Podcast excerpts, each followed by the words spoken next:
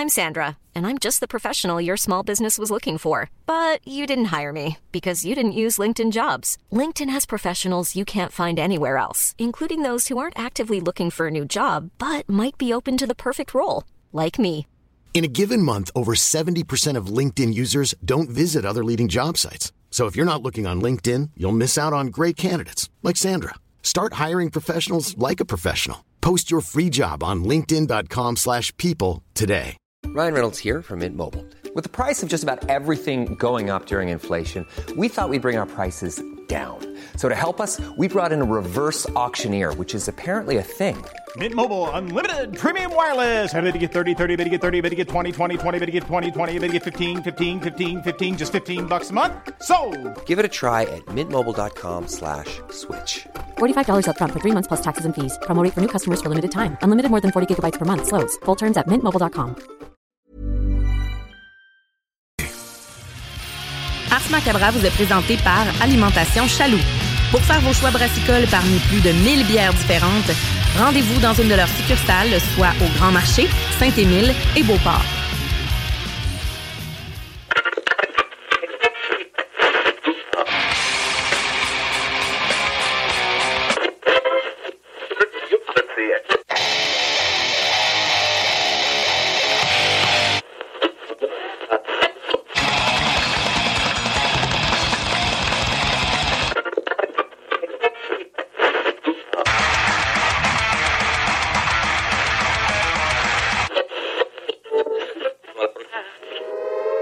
Avertissement. Ars Macabre est une émission axée sur la musique et la sous-culture métallique qui se veut totalement libre, sans filtre ni censure. Ce rituel musical se veut un hommage à ce style musical dans toute sa grandeur.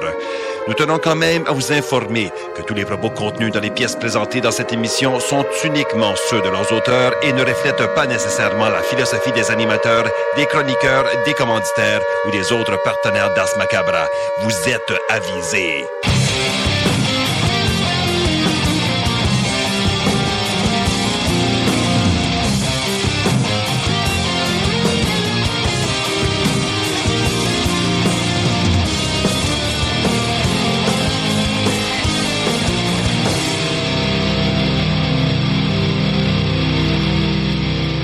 Salut les métalleux et bienvenue à l'épisode 298 d'Ars Macabra. Vous êtes avec Matraque encore une fois et comme à l'habitude, je suis accompagné de Sarah. Salut Sarah. Hey, salut! Et avant d'aller plus loin, je veux saluer les gens qui écoutent euh, depuis CJMD dans la grande région de Lévis et de Québec. Salutations également à ceux qui écoutent depuis CFRET dans le Grand Nord ainsi que ceux qui écoutent depuis CIBL dans la grande région de Montréal. Vous êtes salués. Chapeau bien bas. Salut! Et donc, qu'est-ce qu'on a cette semaine au programme? Ben, évidemment, de la musique, comme à l'habitude. On va avoir, euh, pour ceux qui sont abonnés au compte Instagram, vous avez vu passer les choix brassicoles de Sarah pour Yes. cette semaine. Ça s'en va Donc- Yamachiche. Yeah! Donc, euh, ça, c'est après, euh, après le, le premier bloc. Après le premier bloc, oui, effectivement. Et après ça, on va avoir euh, chronique de Valérie qui va nous jaser de métal arménien. J'ai hâte. J'ai Ouais. vraiment hâte, pour vrai. C'est toujours intéressant de toute façon ce que Valérie nous amène Mhm. euh, comme sujet, comme, euh, comme livre, comme bio, je sais pas. Ben, de voir.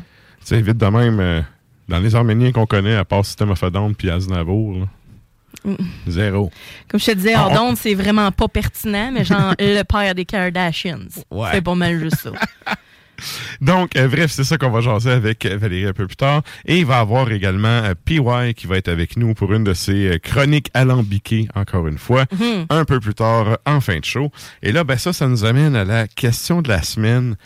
Donc, pour les gens qui sont abonnés au compte, à la page Facebook Nars Macabra, si c'est pas déjà fait, ben allez faire un tour. Ah oui. Donc, qu'est-ce qu'on demande aux auditeurs cette semaine? Mais là, le carnaval de Québec vient de se terminer. Mhm. en tout cas, je pense. Là, Là, c'est c'est- là. Ben ouais, c'est ça. Il y avait euh, beaucoup de touristes, je te dirais, dans, dans la ville euh, de Québec. Euh, c'est ça, je pense le carnaval de Québec, c'était le du 3 au 12 février 2023. Et donc, euh, on se disait, Colin, euh, ce serait hot de faire euh, un festival de métal ou quelque chose de, de glacial Mhm. dans le cadre du carnaval ou whatever. Peu importe, et on s'est dit, Colin, si vous pouviez créer votre propre festival métal, quel en serait le nom, puis quel groupe serait en tête d'affiche? Puis là aussi, vous aviez tous les moyens du monde. Là. Vous pouvez en ressusciter si ça vous tente aussi. Oui, oui. Peu, va- peu importe, le groupe de rêve. Ouais. On veut Ok. savoir. OK. Qu'est-ce que J'ai une pensez? petite idée, mais ça fitterait juste pour une édition. Mais bon. Je vais revenir là-dessus en fin de show. Ben, Vous avez. bon. J'ai zéro idée à date. T'as zéro idée, ok. Ouais, ben, je parlais parler, là, puis là, j'ai fait Ah, ce serait drôle ça. Puis après ça, c'est comme Ah, dans quelle idée. Tu sais, en tout cas, Ah, OK. Bref, vous pouvez aller commenter ça sur la page Facebook. Et comme à toutes les semaines, on fait un retour en fin euh, d'émission avec les réponses des auditeurs. Et avant qu'on aille plus loin, je veux vous parler de... C'est une pub Grétis en plus. Ils enverront le chèque à station. Mais euh, il y a un événement qui va, qui va avoir lieu le 25 février prochain, en après-midi. En fait, c'est toute la journée, c'est de 9 à 5. C'est, euh, il y a un, un- comment qu'on pourrait appeler ça? Je sais pas le nom, là. Ils ont fait un jeu de mots. je- Ah, hey, je voulais en parler dans les shows de la semaine, ça donne bien, mais c'est pas grave. Ah, on va le que- plugger là parce qu'il y, a- Ouais, il y a ouais, plein de musiciens qui nous écoutent, ouais, c'est MSP Musique, dans le fond. Qui est euh, situé sur euh, Franck Carrel euh, à Québec, dans le fond. Puis il y a une journée le 25 février de 9 à 5. C'est la journée on teste des pédales. Plus de 300 pédales de guitare puis de basse qui sont euh, disponibles là. Puis, bien évidemment, C'est février. et février. Bon. 2023, exposition d'effets de guitare et basse. Excellent jeu de mots, mais tu euh. vois, ce genre d'affaires, je l'ai oublié. Là. Mais j'ai vu ça passer un matin, j'ai fait wow, wow. Fait ouais, que, ouais, euh, ouais, ouais. Tu sais, si vous voulez du gear, puis dans des événements comme ça, habituellement, tu sais, t'as des reps de compagnie, il y, y a plusieurs compagnies qui vont être là, puis c'est pas des c'est c'est pas des pédales Dan Electro à 30 pièces. Il y a- Il y a 18 commanditaires pour l'événement. Bon. là. Puis, tu sais, on parle de Dunlop, on parle de Fender, on parle de euh, Jackson Audio. fait que- Electro-Harmonix, hein. Ouais, exactement. Fait que, Moi, non, c'est MXR, Mono, euh, Animal, Animals Pedal. Ah non, il y a. il y, en a plein. ben, j'ai étudié la musique avec le propriétaire, justement, de Ok. MSP Musique. Là, puis euh, Raph, c'est un gars qui est. euh, on le salue, Raph. Euh, c'est un gars qui est très, très minutieux, très à son affaire, Mhm. hyper discipliné. Là, fait que, tu sais, c'est sûr que cet événement-là. Mais il dit que c'est le retour de les février, fait que c'est pas la première fois qu'il en fait. C'est ce que j'ai compris Mais, aussi, mais moi, euh, c'est la première fois que je voyais ça euh, passer dans mes affaires. Ben, c'est ça. Fait que profitez-en. C'est 9 à 5. Puis après ça, vous viendrez faire le party chez nous. Oui, tu sais, puis quand t'as quand t'as des euh, représentants comme ça de plusieurs compagnies, tu sais, de un, t'es capable d'avoir des bonnes infos mieux qu'un tutoriel, tu sais, sur Internet. De Tu deux, c'est oui, tu peux l'essayer. Ouais, de un, tu peux l'essayer. De deux, t'as des meilleures infos que le tuto que tu vas pogner sur Internet. De trois, dans des événements comme ça, habituellement, t'es capable d'avoir des bons deals. Il y a des bons prix. Ouais. Tu sais, Ben, c'est- des promotions exclusives vraiment sur place. T'apportes ça. ton instrument. Mais t'as 10-12 autres compétiteurs avec toi sur le plancher, là. Tu- Il va t'en faire un prix, là. Ouais. Fait que rendu là, tu sais, si vous cherchez la pédale de rêve que vous avez depuis un bout, c'est peut-être le temps d'aller la chercher. Je vous dis tout de suite que Boss, font zéro deal. Boss, ils n'ont rien à foutre. Boss, euh, boss, boss. Boss, bo- euh, ouais. BOSS, le boss. Ah, ok, ok. Non, je me suis trompée. Moi, c'est ma marque préférée. Là. Il y a à peu près 95% de mes pédales que c'est ça. Parce que tu sacs ça en bas de l'Empire State Building, tu arrives en bas, tu la branche, puis elle marche. Ah, c'est bon ça. Puis tu sais, quand euh, tu joues avec des bottes à cap, puis que on s'entend là, quand t'es dans, dans le Quand dedans, tu dans l'action du moment, tu calisses un coup de pied sur ta pédale, t'as flatte pas là. fait que ça prend une pédale que le piton va pas péter en dessous de la semelle, tu sais, puis du cap d'acier après deux trois coups là. Qui va rester pogné comme un petit clou, là. Exact. Oui, oui. Il y a rien de pire que les Morley qui donnent un clac que t'entends jusque dans l'ampli Ouais, qui cling. Ouais, Ah, ça, ça, sérieux, ouais. c'est terrible. Mais, cheap, mais bref, boss, ils s'en sacent du monde, ils font aucun prix parce que c'est tellement de la qualité qu'ils savent que les caves comme moi, ils vont payer plein de prix. Ben, en même Mais- temps, tu sais, on le sait, les métalleux, en tout cas les musiciens qui font, euh, tu sais, qui, qui- qui prennent leur projet au sérieux, Mhm. Ils sont prêts à payer pour avoir de la qualité Ben oui, aussi. Fait ben que, oui. euh, Puis- mais- faites pas du grind non plus, là. C'est ça. Mais je m'étais informé aussi à un moment donné pour, euh, tu sais, comment ça marche, les commandites, puis tout. Ouais. le rêve de boss. Dans le temps, je travaillais dans, je vendais des guides, là, je travaillais dans un magasin de musique. Mhm. Puis il m'avait dit, ah, eux autres, ils financent absolument personne, ils en ont rien à foutre, ils mettent tout le cash dans la recherche et développement. OK. Fait que, tu sais, mais dans un Ben, c'est pour sens. ça que ça sonne bien. c'est pour- est- Exact. T'as un effet conséquence. là, Retour dans sais. l'investissement. Ouais. là. Exact. fait que bref, euh, vous aurez pas de deal sur Boss, mais vous aurez probablement des deals sur plein d'autres pédales, plein d'autres compagnies. Puis des Ouais. fois, il y a des affaires. Tu sais, mettons, tu te cherches un bon reverb, puis là, tu sais, OK, je en tant que vendu, celui de Boss, la RV5, il me fait triper. Sauf que, ben, il y en a plein des compagnies qui en font, puis ça se peut que tu trouves de quoi que tu sais même pas qu'il existe, puis que tu vas faire, OK, regarde, celle-là est plus, mettons, euh, j'ai juste user-friendly, là. Qui est euh, Ben, convivial. Mais en tout cas, facile, à utiliser. Facile à utiliser, tu sais, qui va être plus simple. Mettons que tu fais beaucoup de gigs, tu fais des shows, tu sais, puis tu as besoin d'aller gosser ta pédale, surtout pour le monde qui font du cover, là. Ouais. Tu sais, ça te prend de quoi de versatile ou ça se peut que tu tombes sur quelque chose que tu connais pas, tu vas l'essayer puis tu vas faire OK, c'est ça que j'ai besoin, tu sais. Ouais, puis c'est pour tous les styles, tous les goûts. Euh, puis la salle euh, pour essayer, les- en tout cas, ben, c'est sûr, c'est apporter votre instrument, là, mais tu sais, vraiment pour essayer, là, c'est. Oui, très bien insonorisé. Mhm. Mais on le sait qu'il y a des fois, il y a des, il y a des magasins que c'est plus ou moins bien, là, mais Ouais. ça, là, hey, je te dis, là, c'est une porte de frigidaire euh, ou une porte patio, là, en tout cas, comment que c'est fait. Puis c'est, vraiment hot, là. On dirait que. Mais de la musique, c'est- fait pour être joué fort, là. Ouais, un- mais c'est un très beau salon d'essai. Ouais, puis ouais. c'est petit quand même comme succursale, mais ça c'est vraiment là incroyable. J'aime beaucoup ce magasin-là. Puis euh, c'est le fun parce que tu y vas, mettons, avec les, les membres de ton band ou, euh, ou tes amis, ou Ben whatever, oui, tu sais. ben oui. Parce que tu fais comme, hey, moi, je- trouve ça pas pire, mais toi, comment tu trouves ça sonne, tu sais, au lieu Mhm. de taper ça, puis d'essayer, puis d'y gonner. Non, non, t'es là live, là, tu sais, tu- tout le monde y va ensemble. Puis tu sais, t'as plein. euh, sans tomber nécessairement dans la grosse théorie. Puis tout, tu sais, dépendamment dans quel ordre dans ta chaîne de pédales tu mettais le pédale. Ouais. Moi, moi, j'ai quatre distos, là, j'ai pris à toutes. Mhm. Mais tu sais, quand je suis en studio, je gosse des affaires, puis tout. Puis, fait dans l'ordre de tes pédales, de comment tu veux gérer ton son, c'est super important. Fait que, tu sais, il y en a des geeks de ça, là. Tu sais, un gars comme Doom qui fait le souterrain, là. Ouais. C'en est un, ça. c'en est un qui, justement, des fois, le dimanche, on fait tourner des pawn shops, on va essayer des affaires. Des, des fois, tu tombes sur un méchant deal. là. Il y a une de mes basses, euh, c'est ça, là. J'étais allé là sans aucune attente, j'arrive, je vois ça, je fais. Tu sais, là, quand elle te regarde, là, Ouais. tu sais. Allô? Ouais, c'est pas un jour elle sera mienne, c'est là, là. C'est- c'est- Tu demain, l'essayes, elle tu fais- là. C'est ça, tu l'essayes, tu fais, OK, non, ça le fait, là, je pars avec là, là. Euh, c'est le genre d'affaire que je faisais avec Doom, fait que... Bref, un petit euh, festival de pédales d'effets, si vous voulez aller magasiner ça. Ben oui, c'est le 25 février, 9 à 5. 200 effets en exposition, 500 dollars en prix de présence, euh, promotion exclusive sur place, t'apportes ton instrument. C'est sur 14-15 francs Carrel. Yes, ils enverront le chèque à la station. Ouais. Pour la pub gratis. Et donc, euh, ça nous ramène tout ça. Il y avait aussi... euh, Question de la semaine, c'est fait. Oui, que, ouais, l'autre jingle, on va le faire au retour. Ouais. Anyway, on a quand même pété l'intro. Fait que, ben, comme d'habitude, Ben on oui, s'en va au bloc publicitaire. Et, oui, et on vous revient avec du beat. Directement sur Président Kennedy. Salut, c'est Sarah Das Macabra. Tu nous écoutes tous les mercredis à CGMD, mais tu en prendrais plus. Sache que Matraque anime également Le Souterrain, un podcast métallique constitué d'une autre belle équipe de crinqués tout aussi passionnés. Et parce que podcast rime avec opinion, il n'y a pas juste Matraque qui râle et qui se sert du crachoir. OK, on... je suis sans voix. Mais en fait, c'est les moyens du bord, oui, mais que ce soit réussi ou non, faut souligner la grande dévotion qui est en arrière Absolument. de l'action. Oui, c'est beaucoup, beaucoup de travail. Ça, ça a beau être poche, si vous en faites un, je vous lève mon chapeau parce que c'est énormément de travail. Ouais. Je dis, écoute, euh, moi, ce qui me fait chier, là, c'est les maudits tapes, que ça dure 13 minutes, puis qu'ils répètent pas le programme de l'autre bord. En plus, faut que t'attendes 22 minutes pour être capable d'accéder à l'autre côté. Tant qu'à ça, le 13 minutes, là, balancez-les deux puis trois fois, là, sur le même côté. Puis de l'autre bord, faites la même affaire. Moi, un- moi, un segment de 13 minutes, puis j'ai 13 minutes de l'autre bord. Ou encore pire, il y a rien de l'autre bord. Ouais. Ah, ça, ouais. moi, je veux tout arracher. Ouais, ouais. Le Souterrain, c'est le podcast officiel d'Ars Macabra. Viens faire un tour sur les pages Facebook et Instagram ou passe directement par le blog au arsmediaqc.com pour y télécharger les nouveaux épisodes.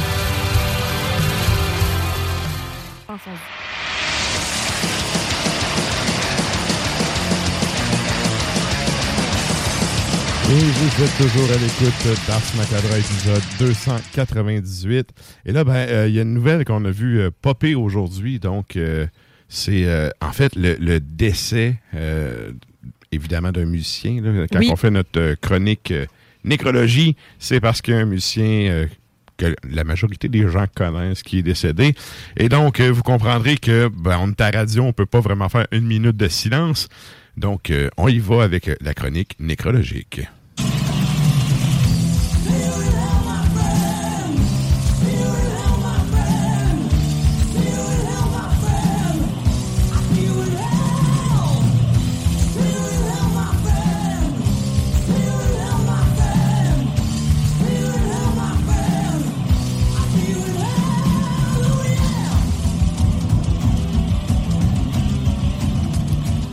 Et donc, c'est qui qui est décédé, Sarah? Il s'agit de Tim Aymar, euh, qui était en fait euh, le, le chanteur de Pharaoh ainsi que de Control Denied. Fait que euh, c'est ça, on là c'est très très nébuleux là, ça fait C'est aujourd'hui, hein? euh, ouais, dans les dernières heures, je Mhm. dirais là, puis on parle de 59 ans comme décès et de quelque chose de quand même je pense que c'est assez subitement. Mais on n'a pas plus d'informations, on n'a pas la cause du décès, on sait pas s'il était malade, mais en tout cas, euh, c'est ça. Fait qu'il était, en fait, était connu pour être le, le frontman du band Chuck Schuldiner Control Denied, euh, avant qu'il décède en, en 2001. Fait que c'est euh, c'est ça. Donc c'était quelqu'un de, de très proche de Death aussi, justement, de Chuck Schuldiner. Et ben, Un des meilleurs guitaristes à avoir, ça. Euh, oui, ça, définitivement. Mais en fait, moi, j'ai su la nouvelle de par la page officielle Exact. de Death. Oui. C'est pour ça que j'ai fait euh, OK, ouais, c'est. Puis là, j'ai vu d'autres personnes réagir, mais tu vois, je le connaissais pas beaucoup, mais tu sais, je, je savais pas qu'il y avait eu autant d'influence sur plusieurs personnes. Pour vrai, Mhm. j'ai j'ai des amis qui ont comme vraiment réagi très fort. Ouais. Ouais, ouais. Puis tu sais, quand là, ben, pour faire du pouce sur dette, là, tu sais, quand ton nom de Ben est le nom d'un style, ça prend des burnes d'acier. Ben, il avait, puis il était Puis ils les avaient, ils les avaient, c'est ça que j'allais dire. Tu sais, c'est. Il n'y a pas d'autre Ben que son projet qui aurait pu euh, avoir ce nom-là, je trouve. Bref, euh, puis Control Denied, c'est ce qui est apparu un peu euh, après. Là. Euh, fait qu'on salue les fans et euh, ben, mes sympathies à vous. Là, je me suis fourré, j'ai mis le jingle avant au lieu d'après. Mais Ben, c'est pas bref, grave, on, le salue. On le salue. on le salue, c'est qu'il est rendu. Yes. Et là, Hein? ben, nous autres, on y va avec un premier bloc musical avant la chronique bière. On y va avec trois bennes. Et là, on start ça avec... si vous avez une petite bière ouverte, c'est le temps là, de faire des cheers dans, dans, le, dans le beurre puis d'en échapper un peu sur le plancher de la cuisine. Ouais. Quand est-ce qu'on s'en va entendre, Sarah? On s'en va entendre des trottes. Non, c'est pas vrai. c'est Coward Punch. Non, non, Ben, sérieux. j'ai- Là, j'étais comme... Wow! tu sais, ça, ça fait Soccer Punch aussi. Là. Ouais, mais c'est Coward Punch. Ouais. Euh, dans le fond, c'est euh, sorti en 2022. L'album, c'est Coward Punch the World. Et la tune, c'est Coward. Juste après ça, on y va avec Midnight, euh, ben américain qu'on connaît bien là, mais Mhm. on parle de Satanic Royalty qui est sorti en 2011. C'est exactement le titre de la pièce qu'on va aller écouter. Je suis tout à fait d'accord. Et on finit ça avec Hellripper, donc. euh, On a parlé la semaine passée, fait que... Moi, c'est ça. Je trouvais c'est- ça concept. Ce concept de Black Arts and Alchemy 2019. All hail the goat.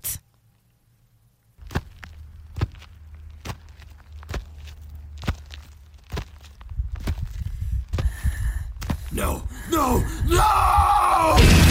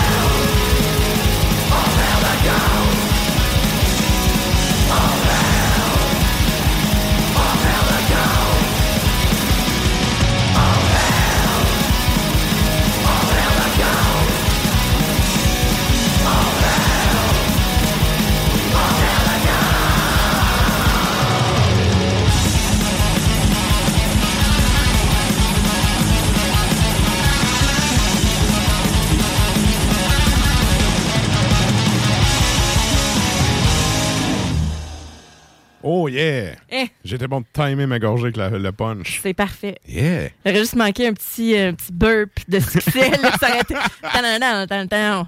Euh, Ah, j'avoue, hein. Mais c'est pas pizza mais trash. on n'est pas comme ça, nous Non, autres. non. Euh, pas non, en tout cas. Ex- ouais, c'est ça. Plus pas en ondes. Bon, c'est ça. Et là, ben, C'est classé. Yes, c'est le temps de nous joindre. Hey, non, avant d'aller euh, à la chronique bière, je veux rappeler aux gens, j'ai oublié en intro, euh, ben, premièrement, deux affaires. Euh, mon pote David qui, euh, qui écrivait tantôt, ouais, pour le festival de pédales, vous devriez recommander au monde de s'acheter des tuners parce qu'il y en a beaucoup qui en auraient besoin, ce qui est quand même pas faux. Puis il y en a plein qui en ont probablement puis qui s'en servent. S'en pas. servent pas, ouais. Moi, je me suis déjà fait répondre à une audition. Pourquoi me tuner Bourzo me s'accorde pas? Ce à quoi j'avais répondu à un imbécile de service.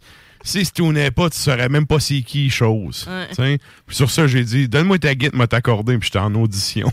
Fait que- C'est ça, hein? Oh Bref, pas besoin de te dire, quelqu'un qui m'ont dit qu'ils me prenaient, je leur ai dit que moi, je les prenais pas, puis je suis parti Ouais, chez c'est nous. ça, bye. Fait que... euh, m'aller m'accorder, moi, chez nous. M'aller m'accorder chez nous. L'air- m'accorder avec d'autres mondes que vous autres. Ouais.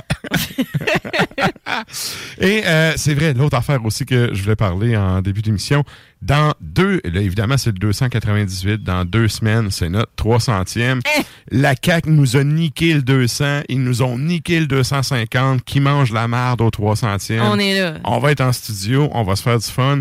Et euh, en fait, qu'est-ce qui est au programme? C'est assez simple. On va avoir pas mal de chroniqueurs du show puis du beat.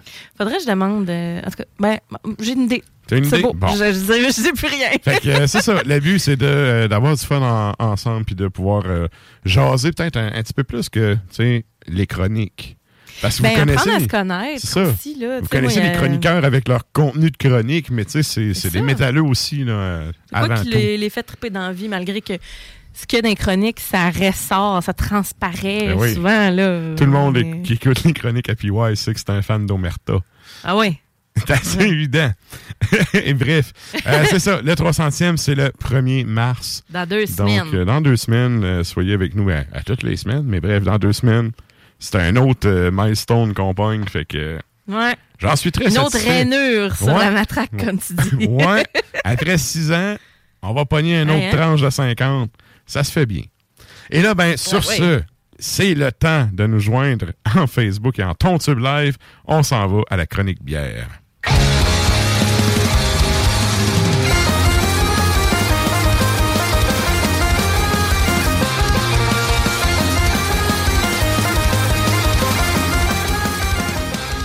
Et là, ben, cette semaine, tu es allé avec euh, le même le concept habituel, une micro, trois Ouais. produits de cette micro-là. j'essaie. Des fois, euh, je, des fois, je fais exactement comme la micro dont je vais parler. Je prends des produits dépareillés.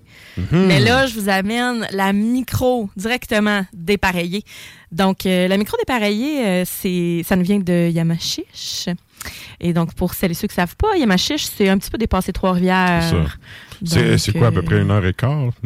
Ah, de bonne Québec? question, bonne question. Peu importe. Bref, on salue les gens d'Yamachiche. On leur dit bonjour. Et ouais, c'est ça. Donc, euh, la première bière que j'ai choisie, c'est la blanche de euh, Magua. Fait que je sais pas si vous voulez mettre le. C'est quoi? Oui, oui, oui, excuse-moi. non, c'est pas... Je suis en train de bugger sur le Magua. C'est quoi? On le sait-tu? Leurs, leurs titres sont assez euh, spéciaux, mais euh, ce qui est écrit en arrière, c'est cette blanche ne contient pas de coriandre ni de zeste d'orange. Quoi? On t'entend crier muettement devant euh, ces paroles remplies de puissance. Les puristes scanderont que c'est un sacrilège. Nos mères s'époumoneront devant tant de génie. En, parenthèse, merci maman. Pour euh, en juger toi-même, déguste à grande gorgée ce nectar parfumé de fraises, de basilic et de poivre noir. Donc, Oh, non, c'est pas. Non, Magua, aucune idée. Je l'ai pas googlé. J'aurais peut-être dû. Mon Dieu, je Ah, m'en peu suis contenu. Mais non, c'est Peu vrai. importe, mais pour les ingrédients, je trouve ça cool. Personnellement, j'aime ça, le, le côté coriandre. tu sais, quand tu prends les blanches, sauf que ça me parle, euh, le côté poivré. Hey, c'est drôle. Euh, OK, j'ai trouvé. J'ai trouvé. Euh, c'est une expression typiquement mauricienne. Bien, bien des gens qui utilisent le mot magua ou son, abréviation mag pour désigner quelqu'un de tout croche ne connaissent malheureusement pas l'origine de cette expression. Les magua, dont une communauté est encore établie dans le quartier de la Petite Mission à Yamachiche, ce sont des métis qui descendent des Algonquins de Trois-Rivières. Oups, pas très politically correct, n'est-ce pas? Alors, euh, c'est ça, des expressions pas fines. J'en comprends que c'est un peu l'expression, un, équivalent de l'expression gawa pour le monde du lac saint Ou un wabo. Ouais, ouais, Ouais. OK. C'est un peu. euh, Ouais, c'est ça. Alors, euh, super. Ben, c'est un peu ça, finalement. euh, le- Ben, c'est cool, ça reflète le terroir, tu sais, Ben oui, de parce la que c'est, une blanche, bon, de blé, bière de blé, fraise, basilic et poivre noir. On a 5,5% d'alcool, 4,29 chez Chaloux. À l'œil, on a un jaune très pâle. Je dirais, puis elle est même pas rose. Je m'attendais à ce que ce Ouais, soit rosé. à ou cause de la fraise. Ben, c'est ça, tu sais. Finalement, euh, ben, c'est ça. On a un petit collet qui est, c'est jaune pâle. Un petit collet très mince. euh, c'est c'est un collet très blanc, c'est vraiment nacré, perlé. Mhm. Euh, un peu, quand même généreux, mais tu sais, il, va il y a un petit bitume sur le dessus, mais il va rester pas mal tous les pourtours du verre. Ça, ressemble- ça ressemble un peu à des blancs, des blancs montés en, des blancs d'œufs montés en neige. J'essaie de voir s'il y a de l'effervescence. Oui, Oui, un peu. Hein? Peu. J'ai- le feeling que oui, mais un à peu. cause de l'éclairage ici, on le voit pas, de, Non, pas si beaucoup, hein. bien, mais bref. Mais donc, euh, c'est une bière qui est. euh, au nez, on sent la coriandre, on sent vraiment beaucoup le blé, euh, sans doute euh, un petit peu la levure belge, malgré, malgré qu'il y a un aspect poivré, un, un aspect euh, citronné également, mais je sens pas la fraise ni le basil. Ça, ça m'inquiète un peu. Ah Le basilic qu'il y a dedans, ça, il goûte. ouais? Ben, Ça, il goûte. Oui, ça reste une bière blanche, mais c'est relativement standard, entre guillemets. Mhm. Mais la coriandre, la céréale, le côté agrumé est là, euh, mais je perçois pas la fraise. C'est très doux. Non, c'est très doux. Ouais. Après ça, tu prends la rétro-olfaction. Puis euh, une, deux- une deuxième gorgée, puis là, tu vas vraiment, vraiment goûter le, le basilic. Puis ce sera pas l'huile essentielle de basilic, fait que de là où la fraise ressort un peu, c'est souvent, fraise basilic, c'est comme un mix estival dans Moi, je les la goûte, la salades, fraise, etc. sérieux. Ben, c'est parce que là, tu as goûté le basilic, puis là, tu as fait Oh, là, il y a un petit côté fruité qui ressort. Ouais, ouais. Ça, c'est après qu'on l'aperçoit, pas tout de suite. Euh, on a un beau petit côté acidulé, mais pas comme une sour non plus. Mhm. Je trouve ça euh, très intéressant. Euh, le poivre, il est plutôt comme épice plutôt que tu sais quelque chose qui chauffe là. Euh, c'est pas poivre, même si c'est un poivre noir, ben on on, on, on le perçoit pas tout à fait tout de suite. Non, puis ça Oh. doit être à- au long des gorgées que ça doit ressortir. Et Ouais. parenthèse, OK, euh, on a un espion sur le terrain. Oui, ben David, c'est à 1h30, OK, de Québec, donc 20 minutes de Trois-Rivières Ben, euh, pour ce qui est de Yamachiche. il nous écrit, on dit prendre la sortie centre-ville. Je conseille aux gens d'y aller l'été car la salle de dégustation est très petite. Merci, David. Yes. Et donc, euh, cette, euh, c'est une bière qui a une texture, euh, c'est quand même une bière très fraîche. Elle n'est pas très grasse, mais un peu huileuse, mais pas trop. Euh, puis avec ça, je vous suggère d'y aller. Bon, là, je reviens d'un road trip à Portland, dans le Maine. Je suggère un lobster roll. Euh, vraiment, là, avec ça, ce serait parfait parce que c'est rafraîchissant. Ça rappelle vraiment le, le côté euh, estival, un petit côté de la mer aussi, ou ça peut être euh, ben, ben, un, un shrimp roll aussi, là, aux Mhm. crevettes. Mhm. Fait que fruits de mer, là, c'est euh, excellent avec ça. Ce serait euh, un très bel accompagnement. C'est- tu sais quoi que je trouve le plus cool de cette bière-là, puis que ça fait en sorte que je l'apprécie? Ça goûte pas le- la, la levure dégueu de. Ouais, qui me turn off total à chaque fois. Les bières Mhm. belges, on dirait que peu importe qu'est-ce qu'ils font, ils sacent une tonne de levure, ça vient tout écraser le reste. Ça goûte plus le petit jus frais plutôt que la bière. euh, le- le- ben, la levure qui goûte tout le temps la même affaire, de cheval blanc ou du nibrou, de machin. Mhm. On là. est plus, ben, une hibrou, je veux dire, tout ce qu'ils font, ça goûte la même affaire, c'est tout le temps la même levure. Ben, c'est ça. Mais bref, euh, cette bitcherie envoyée gratuitement à Unibrou. Fait plaisir. Ah, je le pense vraiment, c'est Ben la là. même affaire depuis euh, 30 ans, là, bière. Mais euh, ça goûte pas la levure et honnêtement, le côté herbacé vient me chercher. Par Ouais. contre, je sais, tu sais, là, on a comme une, une canisse à deux, là. Je- Je sais pas, tu sais, si je me taperais une canne au complet, j'ai le feeling qu'à un moment donné, le côté herbacé que j'aime bien, il, il me toquerait. Je pense que si tu allais, par exemple, à la dégustation là-bas, l'été, dehors, Ouais. tu verrais même pas ça aller Ouais. avec un petit euh, lobster roll, quelque chose là avec. euh, Ouais, ouais, ouais. Je pense que je pense que tu le verrais pas. Mais je comprends ce que tu veux dire. Il y en a un- comme le goût de la- du basilic, puis ça reste quand même bière bière de blé. Là. Mhm. Fait que ce goût-là va quand même être là, mais on n'a pas d'arrière-goût tannant. Ouais, Fait effectivement. que, euh, non, Effectivement. super rafraîchissant. euh, excellent. Excellente euh, blanche. très, très cool. Et on y va avec ton deuxième choix.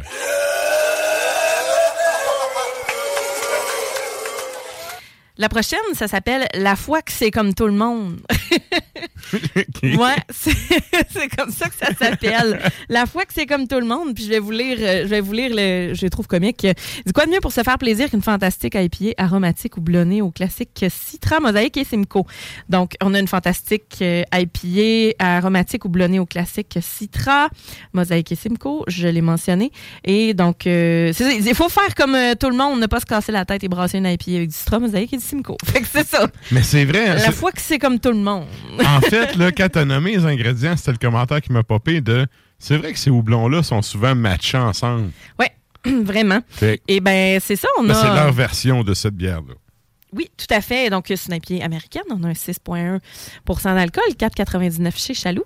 À l'œil, on a un jaune, quand même, euh, un jaune orange pâle. C'est c'est opaque, mais il passe un petit peu de lumière au travers. Là. Mais Ouais, je te quand dirais, même. eh, je dirais pas qu'elle est voilée, là, elle est quand même opaque, là, Mhm. on va se le dire. Mais on a un beau collet mousseux là, qui reste sur le bord du verre. Ouais, puis ça, il va re- j'ai le feeling qu'il va rester. euh, il va pogner dans le pinch, lui. Oui, oui. Mais messieurs, ou peut-être mesdames, euh, je le dis souvent, mais attention à vos moustaches. Et. bon, hein? Ben oui, c'est ça. On pense tout, Manon Massé, c'est correct. Tu peux le dire. Moi, je pense, je le dis tout le temps. Ah là là. J'y ai pensé en estime, regarde. Moi, je peux me permettre de le dire. tu, peux te, tu- tu peux te permettre. Écoute, moi, euh, j'étais un méchant fasciste patriarcal, j'étais un homme, là. Fait que, on continue. C'est drôle. C'est drôle. C'est tellement drôle, là. Pour ça, je fais de la radio avec toi, tu sais. Mais oui, t'es tellement de même. Quelqu'un qui... En tout cas. Alors, on a un fruit bien jaune.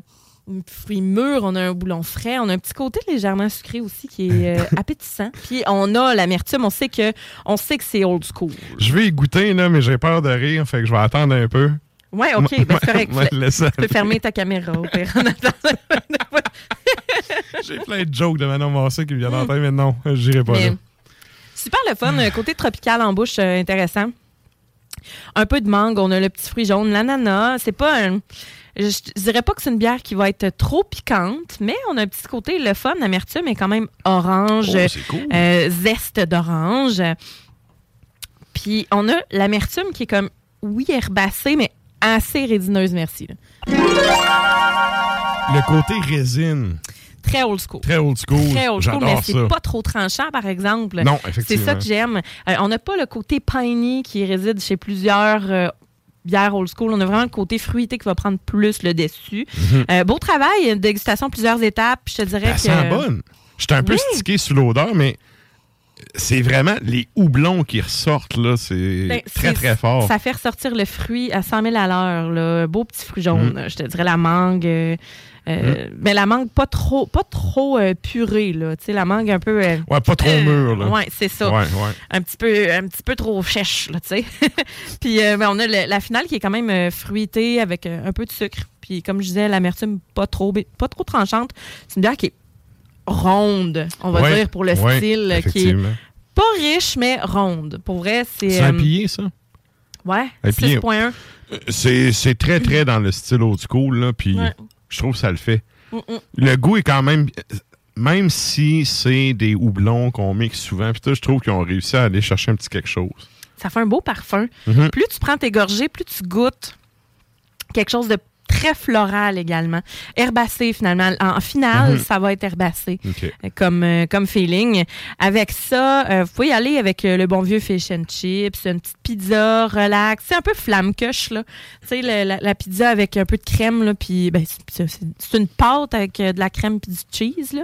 On s'entend, là.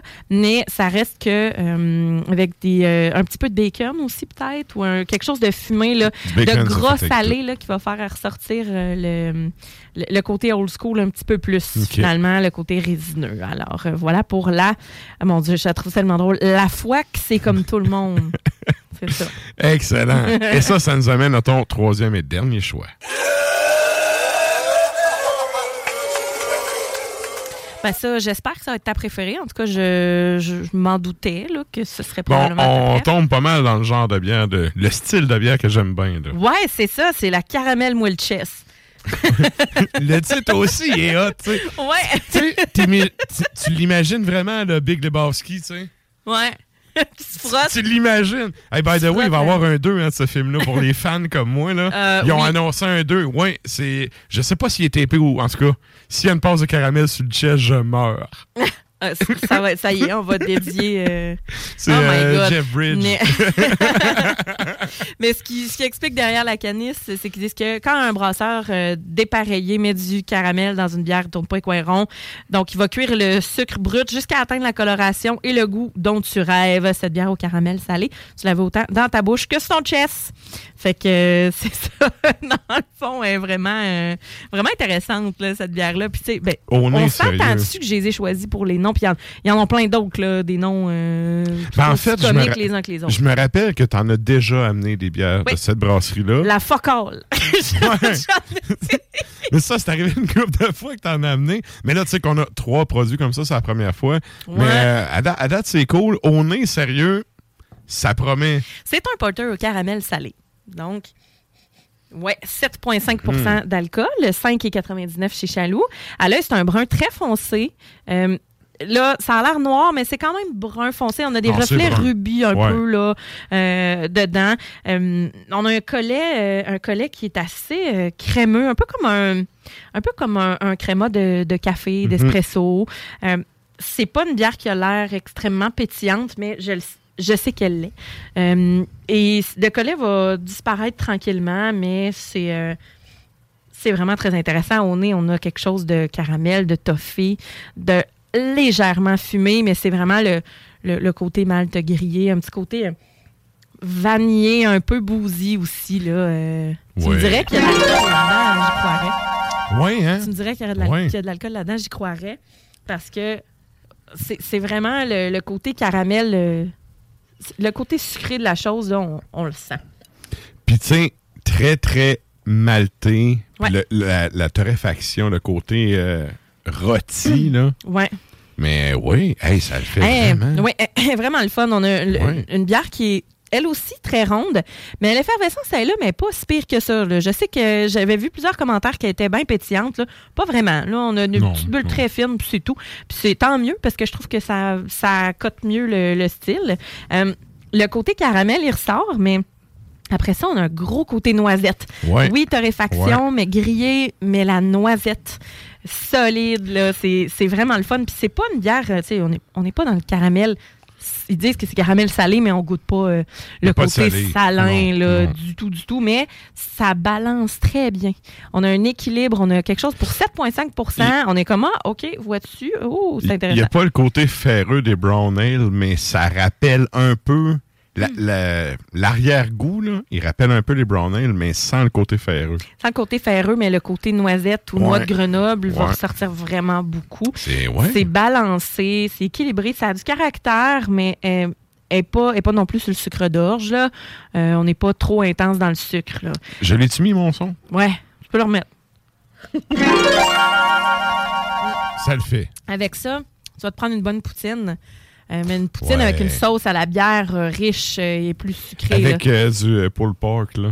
Exactement, tu as tout compris. Un burger Eh, au porc bon. effiloché. Tu peux même y aller avec des petits plats asiatiques aussi. euh, des fois, euh, qui vont beaucoup cuisiner avec du sucre brun, cassonade, etc. Mhm. Puis ça va comme caraméliser, les, le- par exemple, le Général Tao. Ça Ouais. être très bon avec ça. Ah ouais, sérieux, Ouais. vrai. Mais tu peux, tu peux aussi y un aller. Là, flash, euh, ouais, hein? Tu peux aussi y aller avec le, le bon vieux dessert, là, une tarte au sirop d'érable aussi. Ça Mhm. va être vraiment boisé. Ça va ressortir aussi l'effet euh, l'effet dessert parce qu'elle est tellement bien balancée que tu peux vraiment la prendre pour sucrer ton plat ou pour alléger un petit peu ton dessert. avoir un petit. euh, tu peux la prendre tout seul aussi là, comme Mhm. dessert également. Mais euh, ça réchauffe bien à l'extérieur. Après, une journée de ski aussi. Excellent. Un gros merci, Sarah. Ça fait plaisir. La chronique bière d'Ars Macabra vous a été présentée par Alimentation Chaloux. Trois points de vente pour vous servir. Grand Marché, Saint-Émile et Beauport. Passez voir leur belle équipe pour obtenir des conseils sur les produits disponibles en magasin, pour vous procurer les plus récents arrivages houblonnés, de la bière de soif aux élixirs de qualité supérieure des microbrasseries du terroir. Écoute, on parlait de Manon Massé tantôt. On y va au bloc au vert du métal. Ah ouais!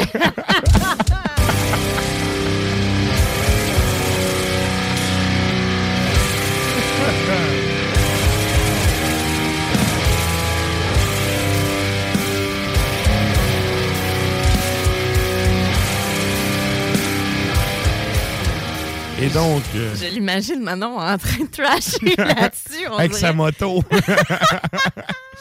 Donc, euh, ben, pour les gens qui se demandent, c'est quoi ça, les ovaires du métal? C'est assez Ben oui. simple. C'est le bloc où est-ce qu'on vous passe des bands dont il y a des membres féminins qui, se, qui participent au projet. Ouais. Donc, euh, et qui amènent justement leur, ben, comment qu'on pourrait dire, leur talent, tout ça, dans le fond. Ben oui, exactement, qui contribue à leur, oui, c'est contribuer que je cherchais. leur euh, con- contribution, voilà. Euh, donc, on y va avec euh, le groupe en premier. On y va avec Hetero Herzen. C'est une formation, bon, c'est écrit suisse, mais mettons, je pense que c'est un peu international également. Euh, c'est d'origine chilienne aussi. Et après ça, euh, les membres se sont euh, de plus en plus, qui se sont joints, étaient de plus en plus de la Suède. 2012 est l'album Exaltation of Wisdom. Et ce qu'on va entendre, c'est Perpetual Eclipse Stigmata. Et juste après, on a Abnormality. Donc ça, 2016, Mechanism of Omniscience. Et ça, je me rappelle pas si c'est Melissa ou Misha, mais bref, la chanteuse a un méchant vocal. Oui. Fait que. euh, Oui, oui, oui. Euh, Ça rentre au bout. En fait, ça fait moi, ça fait pas longtemps que j'avais euh, connu ça, en fait. Mais euh, je pense que c'est. Ouais, je pense que je l'ai ici, là. On va dire ça. Ouais, exactement. Elle hein. C'est s'appelle Mich- Misha, je pense. Malika. Malika, OK. Ouais. Malika.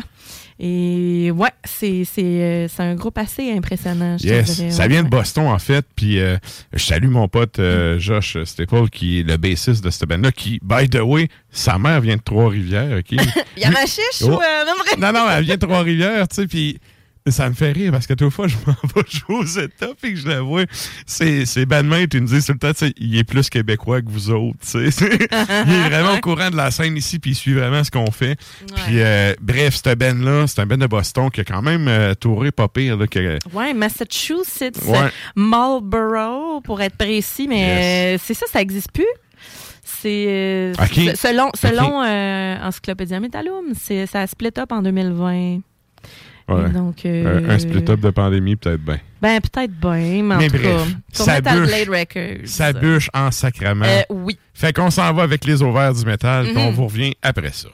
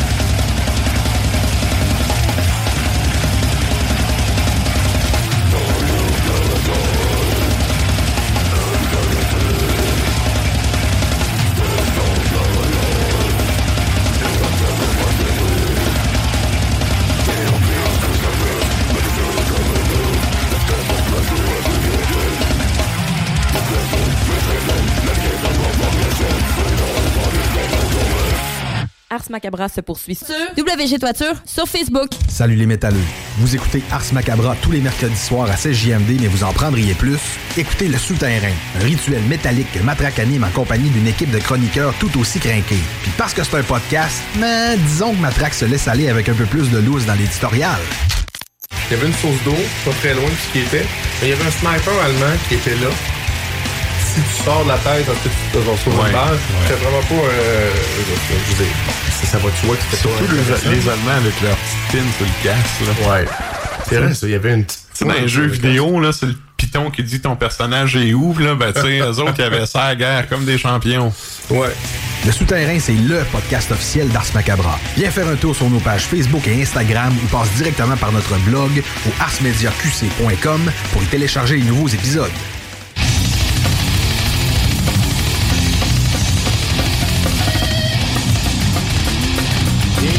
Toujours à l'écoute de Dars Macabra, épisode 298, que j'ai manqué encore, j'ai manqué mon intro à cause que je faisais l'hélicoptère. Ah, bordel! Ça m'arrive à tous les semaines, cette histoire-là. Ah. Et là, ben, euh, c'est ça. Comme disait Monique Jérôme Forget, où est-ce qu'on peut aller euh, dépenser des dollars loisirs cette semaine?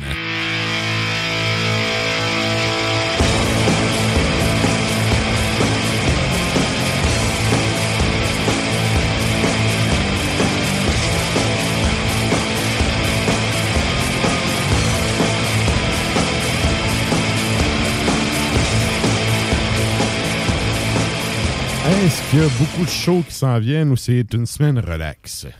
Euh, quand même, quelques shows intéressants, je vous dirais.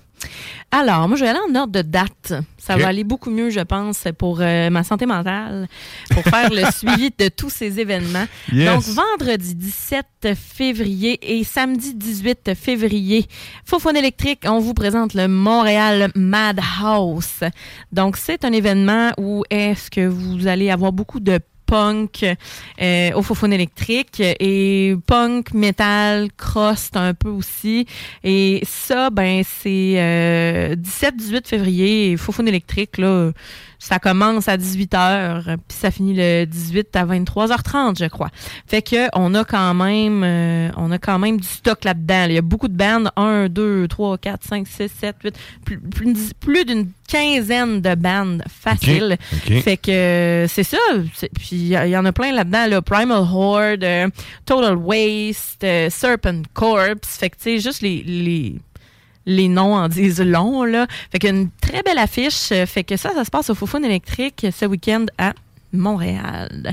Euh, Ensuite de ça, Québec, ce vendredi, au Pantoum, euh, c'est sur Saint-Vallier, vous avez Milankou. Donc, si vous aimez euh, le post, c'est vraiment très, très, très, très classique, là, ce band-là. J'ai entendu le nom connu. souvent, mais je connais pas. ouais, ben, je sais pas si t'aimerais ça, toi, par exemple. je sais pas si t'aimerais ça, mais il y a comme. C'est dans le cadre du fuck-off. Donc, c'est pour ça que Ouais, euh, la première partie, c'est genre Jessica Moss. I don't know. Je, je sais pas c'est qui. Je, pense que ça fait pas tant, là, mais en tout cas. Euh, puis Pantoum, tu sais. Show de métal au Pantoum. OK, d'accord. Euh, vous êtes motivés. Alors, ce vendredi au Pantoum à 19h, dans le cadre du fuck off. Ensuite, euh, au Piranha, ce vendredi 20h30, vous avez Fall of Stasis, Iron Asparagus, Massive Scar Era et Turbo. Donc, euh, c'est un Vacuum Metal Battle. Donc, euh, c'est c'est ce qui est écrit sur l'événement. Vendredi 20h30, ça se passe au Piranha. Je sais pas si c'est en haut ou en bas, mais C'est un concours pour savoir qui c'est qui peut postuler pour aller jouer au vacances. je sais pas, ça ressemble à ça. J'ai toujours de la misère avec les concours. C'est tout le temps arrangé, ces affaires-là. Bon, pour avoir ça. été behind the scenes, je vous le dis, c'est arrangé en partant, ces affaires-là. Ouais, ben c'est ben Vacuum Metal Ba- Battle Montréal ronde 1. Donc euh, oui. Oui, hein? Ça se pourrait, ouais, exactement. Bonne chance Bah, à toutes les bennes, mais c'est ça. Les dés sont pipés. D'un certain sens, moi, j'ai vu à la fin que c'était ça. C'est juste Ouais. un, c'est un show pour plusieurs personnes. Fait que c'est du métal, c'est au Piranha. Donc allez-y. Ouais. Si, tu veux, si tu veux gagner avec ton ben, c'est pas compliqué. Remplis la salle, paye la chambre d'hôtel au dude qui organise le show, puis vendez de la bière dans la soirée, vous allez gagner. Vendant des billets C'est le même, ça marche. Ouais. Ouais. On s'entend-tu que si tu veux faire le back-end, c'est parce que faut que ton nom vaille la peine d'être l'affiche. On s'entend-tu que c'est eux autres qui sont supposés de caler, pas l'inverse? Ouais. Mais ça, c'est en tout cas. Garde. Fait que ça, ça va être nos deux scènes, mais je, ben, je suis ton avis. là. Non, non, mais j'en ai fait des concours de même Ben avec oui. des bands dans le temps que moi, je m'en crissais, mais que tu sais, quand t'es le seul du band t'en crisse, ferme ta gueule, tu y vas. J'ai pensé à toi en fait semaine. On est allé à un show justement euh, dans le Maine, puis euh, il y avait un, il y avait un band, puis le- il y avait un gars tellement jeune. J'ai dit, c'est parce qu'aux États-Unis c'est 21 ans la majorité, Ouais. mais tu peux quand même faire des shows quand t'es Oh! mineur. Il y avait son petit bracelet? Il y avait un gros X noir sur la main. Hey, j'ai tellement, tellement de sympathie pour Puis, ce jeune je- Américain que je connais pas. C'est ça, tu sais, le gars, je pense qu'il était en situation de handicap, en tout cas, parce que dans, son- dans- ça paraissait dans, euh, dans, dans son visage, là, avec ses yeux, là, c'était pas très- il voyait peut-être pas très bien, puis euh, bref, euh, il était là, puis j'ai- j'ai dit, c'est impossible, là, je peux pas. Il a C'est même sûr pas qu'il a 18 pas 21 ans, Il a ouais. pas 21 ans, mais il a même pas 18 ans, là. Il a 15 ans. J'étais Ok. allée demander 15 ans, le gars, puis il jouait vraiment bien. Il jouait quoi, de la guitare? Vraiment, de la bass. La bass, ok. Ouais, il jouait Ok. vraiment. Ça, en tout cas, ouais, il me semble que c'était ça. Puis, euh, tu sais, on, on le remarquait, là. On le remarquait vraiment, puis. Ah ouais, l'hélicoptère, puis tout, Ouais, puis j'étais là, wow. Fait que ça me faisait penser à toi. Quand tu disais que euh, t'as pris ta petite guide, puis que t'allais dans un bar, puis que t'avais pas Hey, l'âge. J'avais t'étais là, 14 ouais. ans, puis je jouais avec des gars de 35. là. C'est ça. Tu sais, il y avait toute la barbe, puis moi, j'avais juste des favoris. C'est ça, t'avais la puberté euh, sur le bord de la peau. Mais ça, c'est la meilleure école. là. Tu l'apprends à dur sur le stage, puis Hein? that's it. Mais il était vraiment solide. Là. Fait que j'étais allé voir, je disais, écoute, euh, mon homme, good job. Ouais. Et donc, euh, voilà. Ensuite de ça, ce samedi, euh, à Lévis, à l'Anglicane, on a mon oncle Serge et les Crossmonotes. Euh, fait qu'on en a euh, parlé pendant la publicité, euh, mais quand même, faut le dire, tu sais, euh, on est pas mal toutes des amateurs de Serge, euh, Ben, de écoute, mon oncle Serge. Il est tellement le fun, tu sais, Tu te prends pas pour... euh, Moi, j'aime les gens qui sont capables de dire fuck you avec un sourire, tu sais, puis c'est sûr que, tu sais, mon oncle Serge, ça s'écoute à deux degrés, là. T'as le premier degré, pipi caca crotte, là, tu sais, puis... Ben, caca crotte, ouais, c'est pas mal ça. Crossmonote, là. Ouais, ben c'est ça. Mais c'est Mais t'as le deuxième, le deuxième degré qui est en- C'est un dos qui a étudié en philosophie. tu sais. Oui, le- Il y a des textes réfléchis, puis quand tu prends le temps de passer outre toutes les insanités puis les conneries qu'il peut dire, Ouais. il y a quand même un message. tu sais. Et je vais toujours me rappeler de quand j'étais au Cégep Alma puis qu'on avait booké ce show-là avec la radio étudiante. Écoute, il y avait les gars, il y avait des problèmes techniques, OK, puis c'était il avait pris du retard, évidemment. Puis, tu sais, tout ce temps-là, il buvait de la bière, puis il buvait de la bière. Puis, tu sais, je me rappelle de tout le monde dans le cégep vire fou à checker le show. Lui, il rentre dans sa loge, puis il dit Tabarnak, j'ai jamais été aussi torché de ma vie. C'était-tu un bon show? Tu sais, quand le gars, il te demande si c'était un bon show, c'était malade. Mais bref, mon oncle Serge en show, c'est tout le temps, c'est tout le temps le délire, là. Bon, ben Ouais. oui, je suis bien d'accord avec ça. Ouais. Euh, donc voilà, Lévis, ce samedi 20h à l'Anglicane.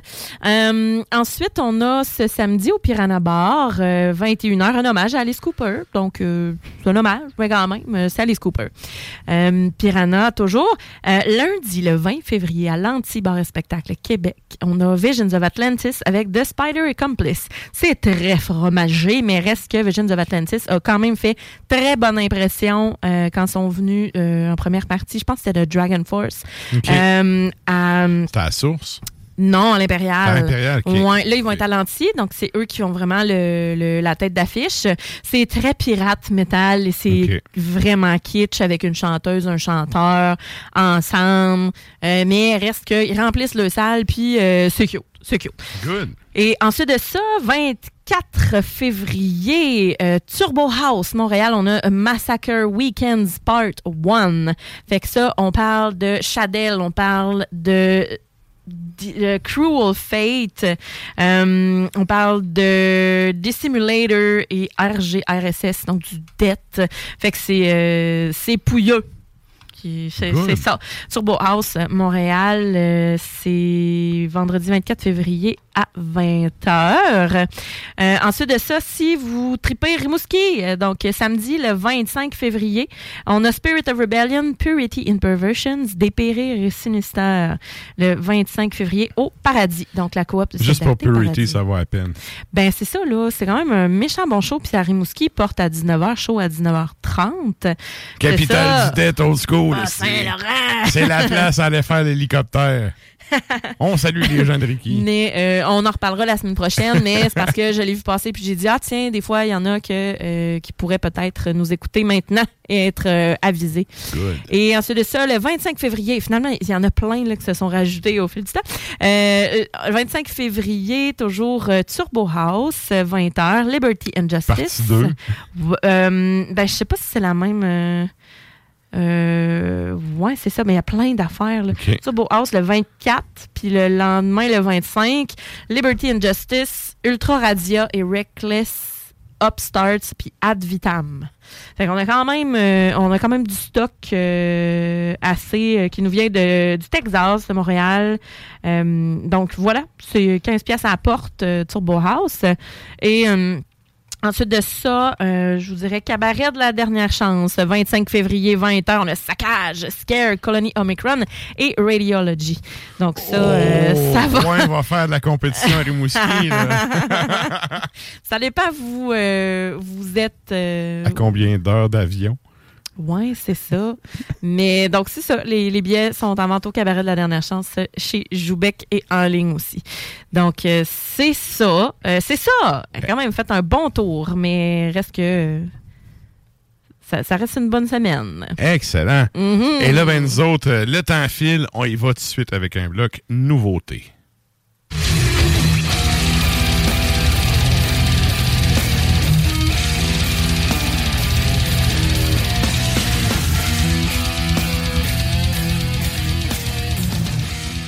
Et là, ben, dans le fond, bloc nouveauté, c'est du stock qui est sorti dans les, euh, les derniers 3-4 mois. Bref, on va se clencher un petit duo. Qu'est-ce qu'on s'en va entendre, Sarah? Ben oui, il a décidé de couper une toune, mais pas celle-là euh, qui est en polonais, rien que pour me faire. euh, Écoute, j'ai une sympathie pour les Polonais. Ben oui, je le sais. Mais non, pour vrai, c'est une farce, là. Mais euh, on a Slavland, donc polonais 2022. J'ai quand même réussi à trouver la prononciation du nom de l'album. Alors, c'est Dziedziczwa.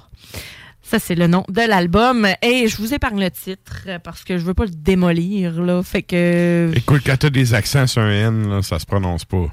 Pas en français, du moins. En tout cas, je sais que c'est Chazov, probablement le dernier mot. Mais euh, c'est ça. Je je vous l'épargne quand même. Euh, Normalement, du finnois, je suis capable. C'est ça le pire, en tout cas. Euh, ensuite de ça, Chamber of Mirrors, euh, États-Unis, 2022 toujours. Shadow Kingdom, c'est le nom de l'album. Et on va entendre Call from Beyond.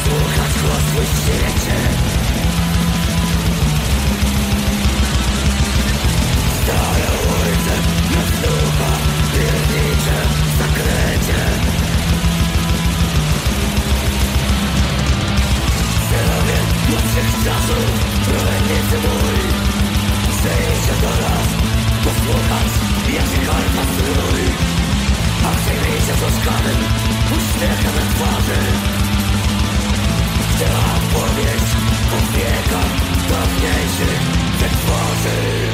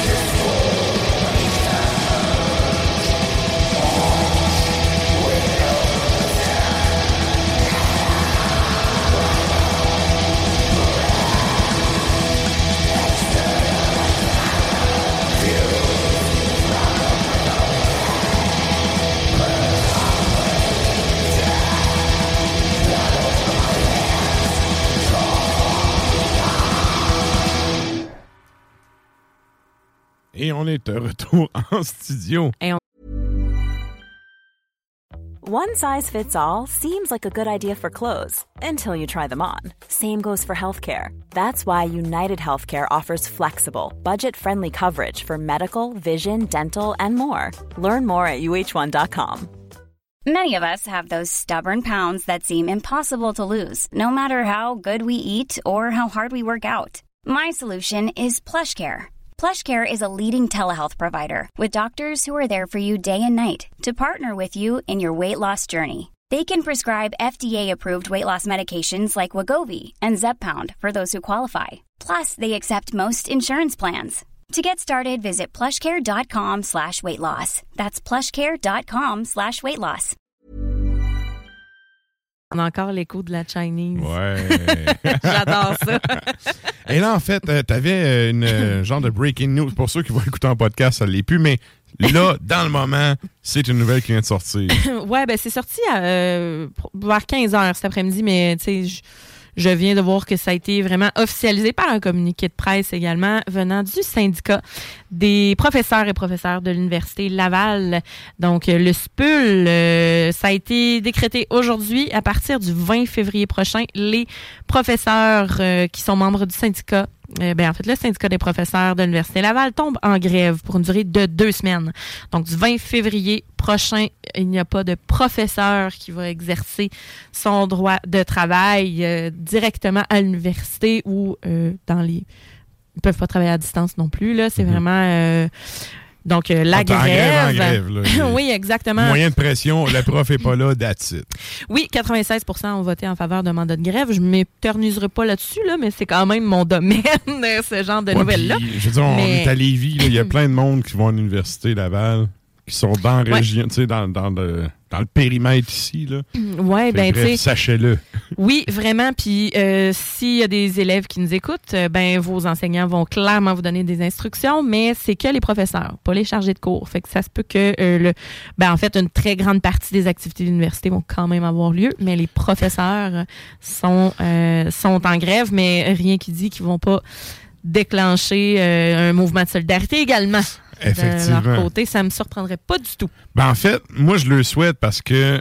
c'est moi qui dis ça, là, qui est pas très syndicaliste dans la vie, mais je le souhaite parce que sérieux, les chargés Mais de cours. t'es enseignant puis tu connais ça l'université. Ben oui. là. Fait que- Et ils se font tellement domper de la marde. Tu sais, toute la marde, là, sont, sont comme en bas de la pyramide. Ouais. Fait que, tu sais, tout le monde déboule ses affaires sur la tête à quelqu'un, puis eux autres, ben, ça lui tombe sur la tête, puis il y a personne, tu sais, sur qui mettre.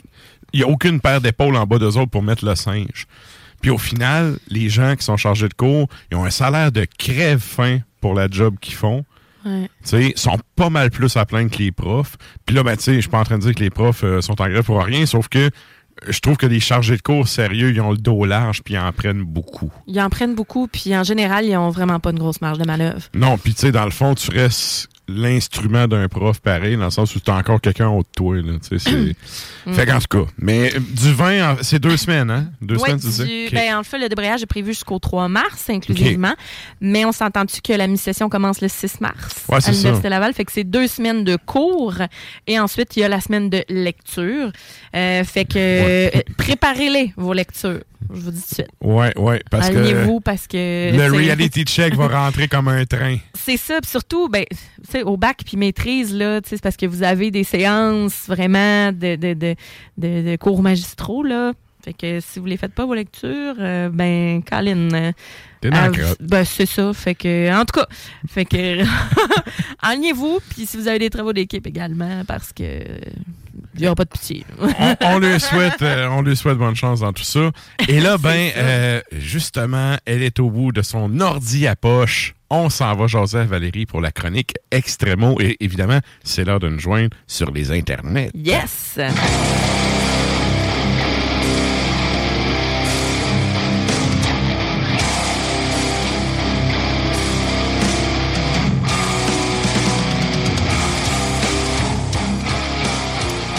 Hey, salut Val, comment ça va? Hey, salut, ça va. Puis vous autres? Yes, ben oui, ça va bien.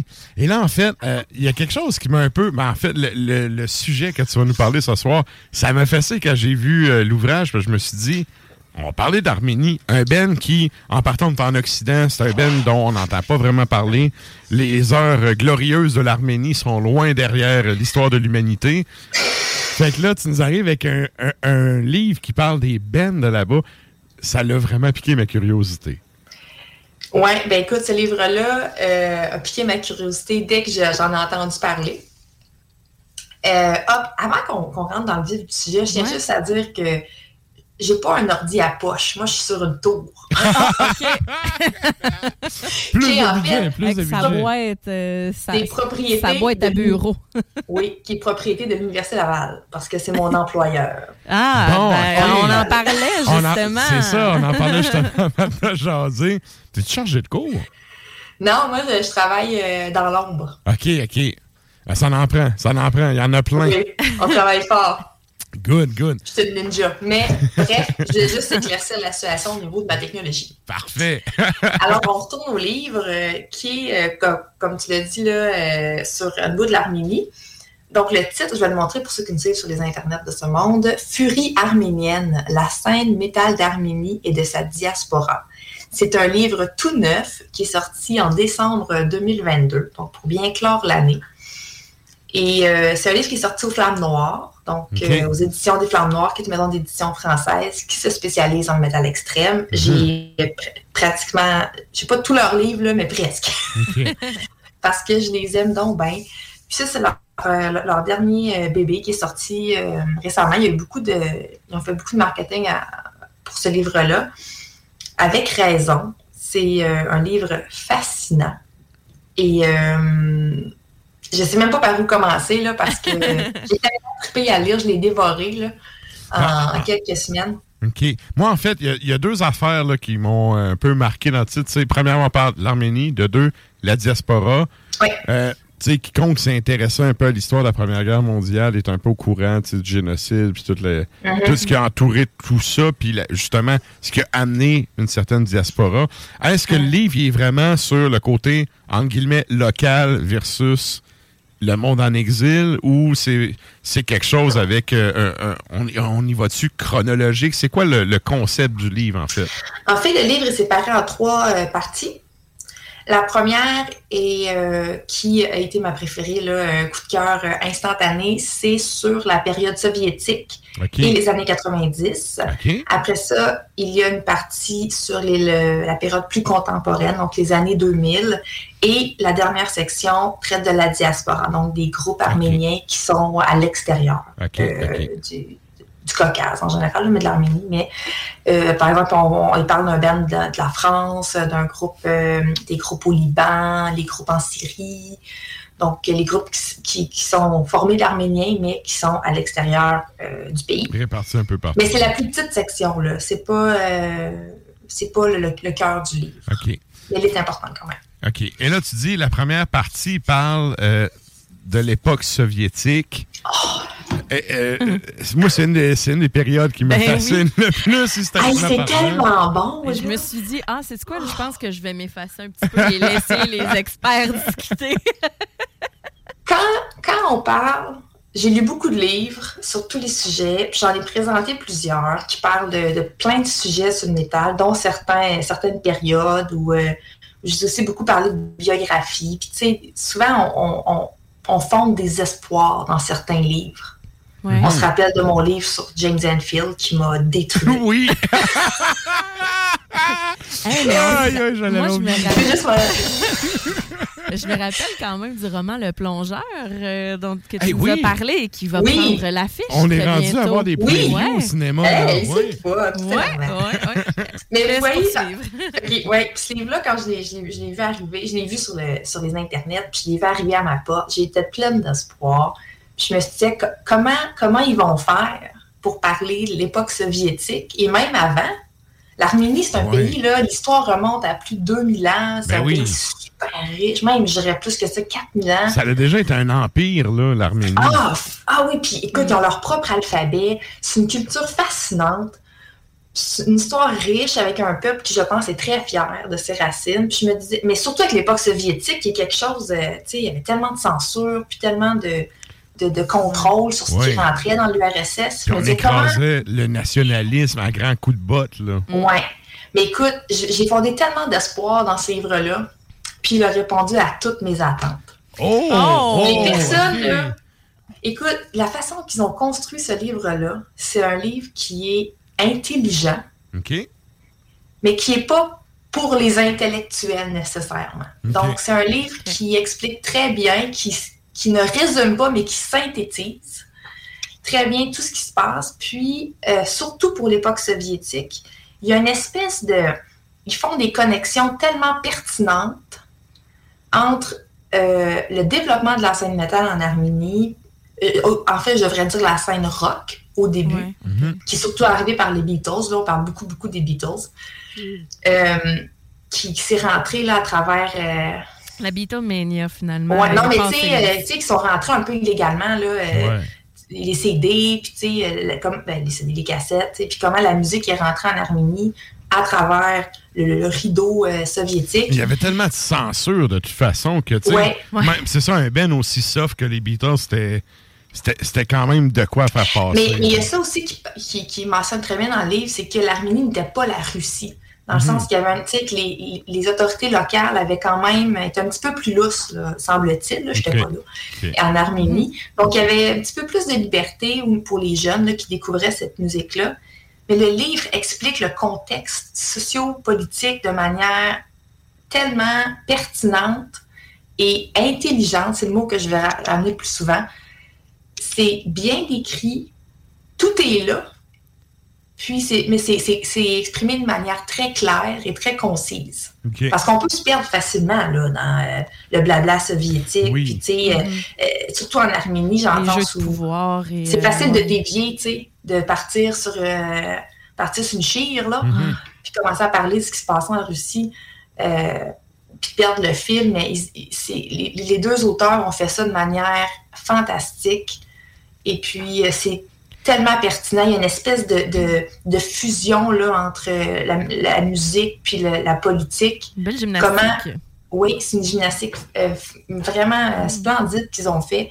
Puis aussi le, le rôle de la politique dans la musique, parce qu'il y a beaucoup, beaucoup de musiciens métal dans le livre qui, sont, euh, qui ont été interviewés, parce qu'il y a beaucoup d'interviews avec les acteurs du milieu, qui sont en fait des militants nationalistes, qui sont allés à la guerre, qui sont revenus, puis qui y sont retournés.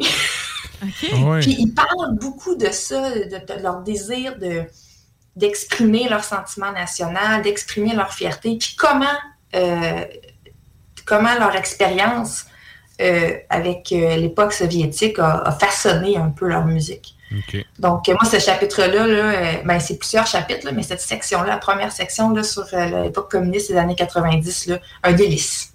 Parfait, parfait. Tu sais, l'art, en fait, surtout dans le monde communiste, l'art a vraiment servi de, de a installé une contre-culture qui a amené Mm. éventuellement aux révoltes et tout. Ça a vraiment une importance particulière qu'il y ait des gens qui se soient euh, arrêtés à ça pour essayer d'analyser ça. Je trouve ça cool. Puis tu sais, l'Arménie, c'est pas un pays qui est souvent mis en avant-plan. En tout cas, du moins ici. Ouais. Fait que, tu sais, ça, ça fait, euh, à quelque part, c'est rafraîchissant. Puis, tu sais, c'est le fun d'avoir que, on le sait, mais c'est une affaire de savoir, puis c'est une affaire de d'avoir des noms dans un livre. Tu sais, on sait qu'il y a des scènes un peu partout, des scènes métal. Sauf que, tu sais, quand t'as des noms, t'as une mise en contexte, puis tout, on- ça devient plus tangible, en fait. Absolument. Absolument. Puis, tu sais, euh, il y a beaucoup de bands qui, euh, qui n'existent plus, des bands qui ont été assez éphémères. Euh, mais il y a plusieurs groupes, surtout au niveau de l'époque contemporaine là, euh, ou de la diaspora, qui sont encore actifs aujourd'hui. Moi, j'ai découvert plein de bands là, que j'avais jamais entendu parler, euh, de tous les styles. Euh, et euh, j'ai trouvé ça vraiment. euh, tu sais, parce qu'en c'était, j'ai dû interrompre ma lecture parce qu'il y a une section dans l'époque contemporaine qui est séparée surtout par genre. Donc, il y, a, un chapitre sur le black, un chapitre sur le death, un chapitre sur euh, le doom, un chapitre sur euh, les lionnes d'Arménie, donc les femmes dans la scène. Mhm. Puis aussi, il y a- il y a un chapitre sur euh, les artistes internationaux qui sont allés jouer en Arménie. Donc, euh, un peu on- la perspective inverse. C'est ça, on a ça sur plusieurs plans, là. Ouais, puis euh, le nombre de fois que j'ai dû arrêter de lire, là, puis aller sur mon téléphone, puis aller checker sur YouTube, c'est qui c'est quoi ce band-là? C'est un band de Doom d'Arménie, puis là, je, je connais pas ça, puis... Téléphone à Donc, poche. euh, mon téléphone à poche. Mon téléphone, un vrai téléphone. Il était vraiment à poche, celui-là. j'ai pas encore, j'ai pas de téléphone. Ouais. Good. Et là, euh, en fait, là, tu, tu parlais des trois, euh, des trois sections. Là, la première, c'est sur l'époque soviétique. La deuxième, tu disais tantôt, c'est par rapport à quoi? La scène métal à proprement parler? La scène métal contemporaine. Contemporaine, OK. Donc, euh, non pas le développement, là, les, les balbutiements du métal euh, et les premiers groupes, mais vraiment là, une scène qui est plus actuelle qui avec des groupes là, qui ont un, un héritage métal dans, leur, euh, scène locale. OK. Et, et ça, par rapport à la scène actuelle, est-ce que c'est quelque chose qu'on pourrait de, qualifier de scène foisonnante ou c'est quelque chose qui est plus... Y a-tu un recul, en fait? C'est plus ça ma question. Y a-tu un recul depuis la fin de l'URSS ou c'est ça a pris un autre tangente ou c'est carrément d'autres choses? Ben, la, la façon que j'ai comprise, euh, c'est qu'en fait, les, les peines. Puis, en fait, le livre a été euh, publié en 2022, mais des entrevues qui ont été faites en 2020. là. C'est vraiment récent. Là. vraiment? Donc, euh, il, parle de groupes qui ont été fondés en 2017. Là, OK, par OK. exemple. C'est des jeunes. oui, c'est des, oh, puis des adolescents là-dedans. Là, ils ont comme 20 ans. Ils sont pleins, ils sont pleins d'espoir envers le monde. Là. Ils ont peut-être des tics, ses mains, quand ils font des Oui, shows dans les bars, eux autres aussi. Peut-être.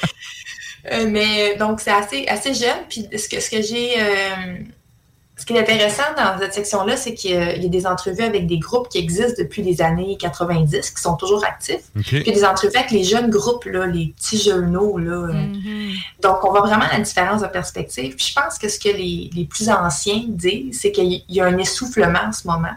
OK. Euh, où il y a eu un essoufflement là, pendant plusieurs années, l'année 2010. Puis là, ça commence à reprendre un peu.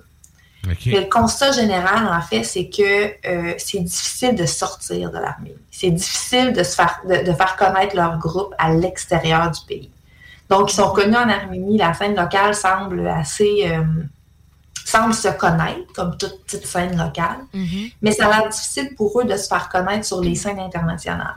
Euh, Est-ce qu'on sait c'est quoi qui fait. Excuse C'est ça. Ben non, en fait, c'est ça. Je me demandais, ils doivent exposer les raisons pour lesquelles ça arrive. Ça a été analysé, ça, ça a été. euh, Ben, je pense que c'est juste, euh, tu sais, ça commence parce qu'il y a des groupes qui, ont, qui sont sous des, euh, des labels euh, suédois ou, ou français. Puis je pense qu'avec ce livre-là, là. ça va, ça va, ça va Ça va exploser aider, un ouais. peu, Ouais, on le souhaite. Mais je pense que c'est juste, euh, je pense qu'on oublie l'Arménie. Oui, c'est ça. On a, pas qu'on a peu d'intérêt, mais en général, je pense que c'est. Nous, on n'a pas peu d'intérêt, mais plusieurs vont faire Arménie. Mais c'est parce qu'ici, on a zéro point commun avec ces gens-là. Ben, il n'y a pas tant de vedettes Ouais. non plus, là. Tu sais, on le disait tantôt, là. Euh, Aznavour, a Aznavour, là, That's it. ça. On a-tu, tu sais. Puis même Aznavour, on s'entend-tu que c'est pas en Arménie qui a fait euh, sa grosse carrière, là? Ben non, ben non. Sauf T'sais, que. Ben, c'est ça. Il y a quand tu même des ancêtres qui viennent de là. Ben oui. Mais tu sais, mais c'est le, le Ben que le monde connaît, c'est System of a Ouais, Down. Puis même là, c'est pas, pas tout le monde là, qui sont au courant. Tu sais, ils mettent pas leurs origines arméniennes nécessairement de l'avant. Là. Ben, si tu lis un peu les textes et tout. euh, Ouais. Mais oui, effectivement, il y a beaucoup de monde qui pense que c'est un Ben américain, puis that's it, là. Ouais. Ouais. Ou genre juste, ah, musulmans, tu sais, qui connaissent pas, genre. Ouais, puis pourtant, pourtant là, c'est des chrétiens, les Arméniens. Ouais. Tu sais, c'est- c'est une Ah oui. des raisons du pourquoi ils s'entendent pas que les peuples autour, c'est qu'elles autres sont pas dans sont pas dans la même église, tu sais. Que Mais pour ça aussi, là, euh, en fait, c'est le premier pays chrétien au monde. Ouais, ben c'est ça puis Ben, leur empire, ben oui. tu sais quand je parlais d'empire à l'époque, c'était une des caractéristiques. D'ailleurs, l'architecture là-bas est malade. Mm. Euh, le- tu sais l'architecture d'époque là, Ouais. c'est- c'est c'est vraiment Mm. fascinant à la regarder. Avant de. Pour ça, là, il y, a- il y a un petit chapitre, là, euh, juste avant l'époque soviétique là, du livre. Il y a une espèce de. Je ne sais pas vraiment quelle page, il y a peut-être euh, 10 pages là, sur l'histoire de l'Arménie avant l'URSS. OK. OK. C'est comme un peu un cours d'histoire du secondaire 2, là, où on voit 4000 ans d'histoire en 10 semaines. là. C'est un peu ça. On en a un ici, là. mais c'est un peu ça dans le sens que, tu sais, Ouais. on touche un peu à toutes les périodes, mais c'est un peu déboulé. On rentre pas Ouais. vraiment en profondeur Ben, dans c'est l'eau. général. l'Arménie au Moyen-Âge. C'est ou, ça. tu sais, on, il parle des, des- des grands thèmes, là, parce que c'est ça aussi. Tu sais, Ouais. C'est juste une introduction. Mais on, on parle, euh, tu sais, de, de- de l'Arménie euh, en Antiquité, euh, au temps de la Mésopotamie, puis... Mm-hmm. euh, donc, euh, on voit un peu euh, une gradation, ben, pas une gradation, mais l'évolution de l'histoire rapidement, puis on tombe dans l'URSS, puis on tombe dans le rock, puis dans le métal. Puis, euh, mais, tu sais, vous allez, parce qu'ils font des références historiques, les artistes. Euh, parlent de. Il, il il- il semble avoir. euh, ben, pas ils semblent, mais d'après ce qu'ils me disent, là, il y a un. Ils, ils- ils- ils enracinent leur musique métal beaucoup dans leur musique, dans leur musique folklorique, dans les textes, les poèmes arméniens là, euh, euh, d'époque, là, de- Mhm. des, 18e, 17e siècle. Là. Je suis pas une spécialiste de, de la poésie arménienne. là. Mais donc, je- donc, en, en fait, les auteurs, je pense, n'ont pas eu le choix de faire une espèce de retour historique pour pouvoir euh, Mettre en contexte. être- mettre en contexte les lecteurs pour savoir, bon, mais ce, ce- ce poète-là, là, il date du 14e siècle. Puis, tu sais, en fait, j'ai une théorie à la Sylvain là-dessus aussi. Oui. Sylvain étant mon ancien boss qui avait une théorie sur tout, mais pas nécessairement le diplôme qui venait avec. Mais euh, c'est un peuple qui, oui, a été écrasé par l'Union soviétique pendant des années.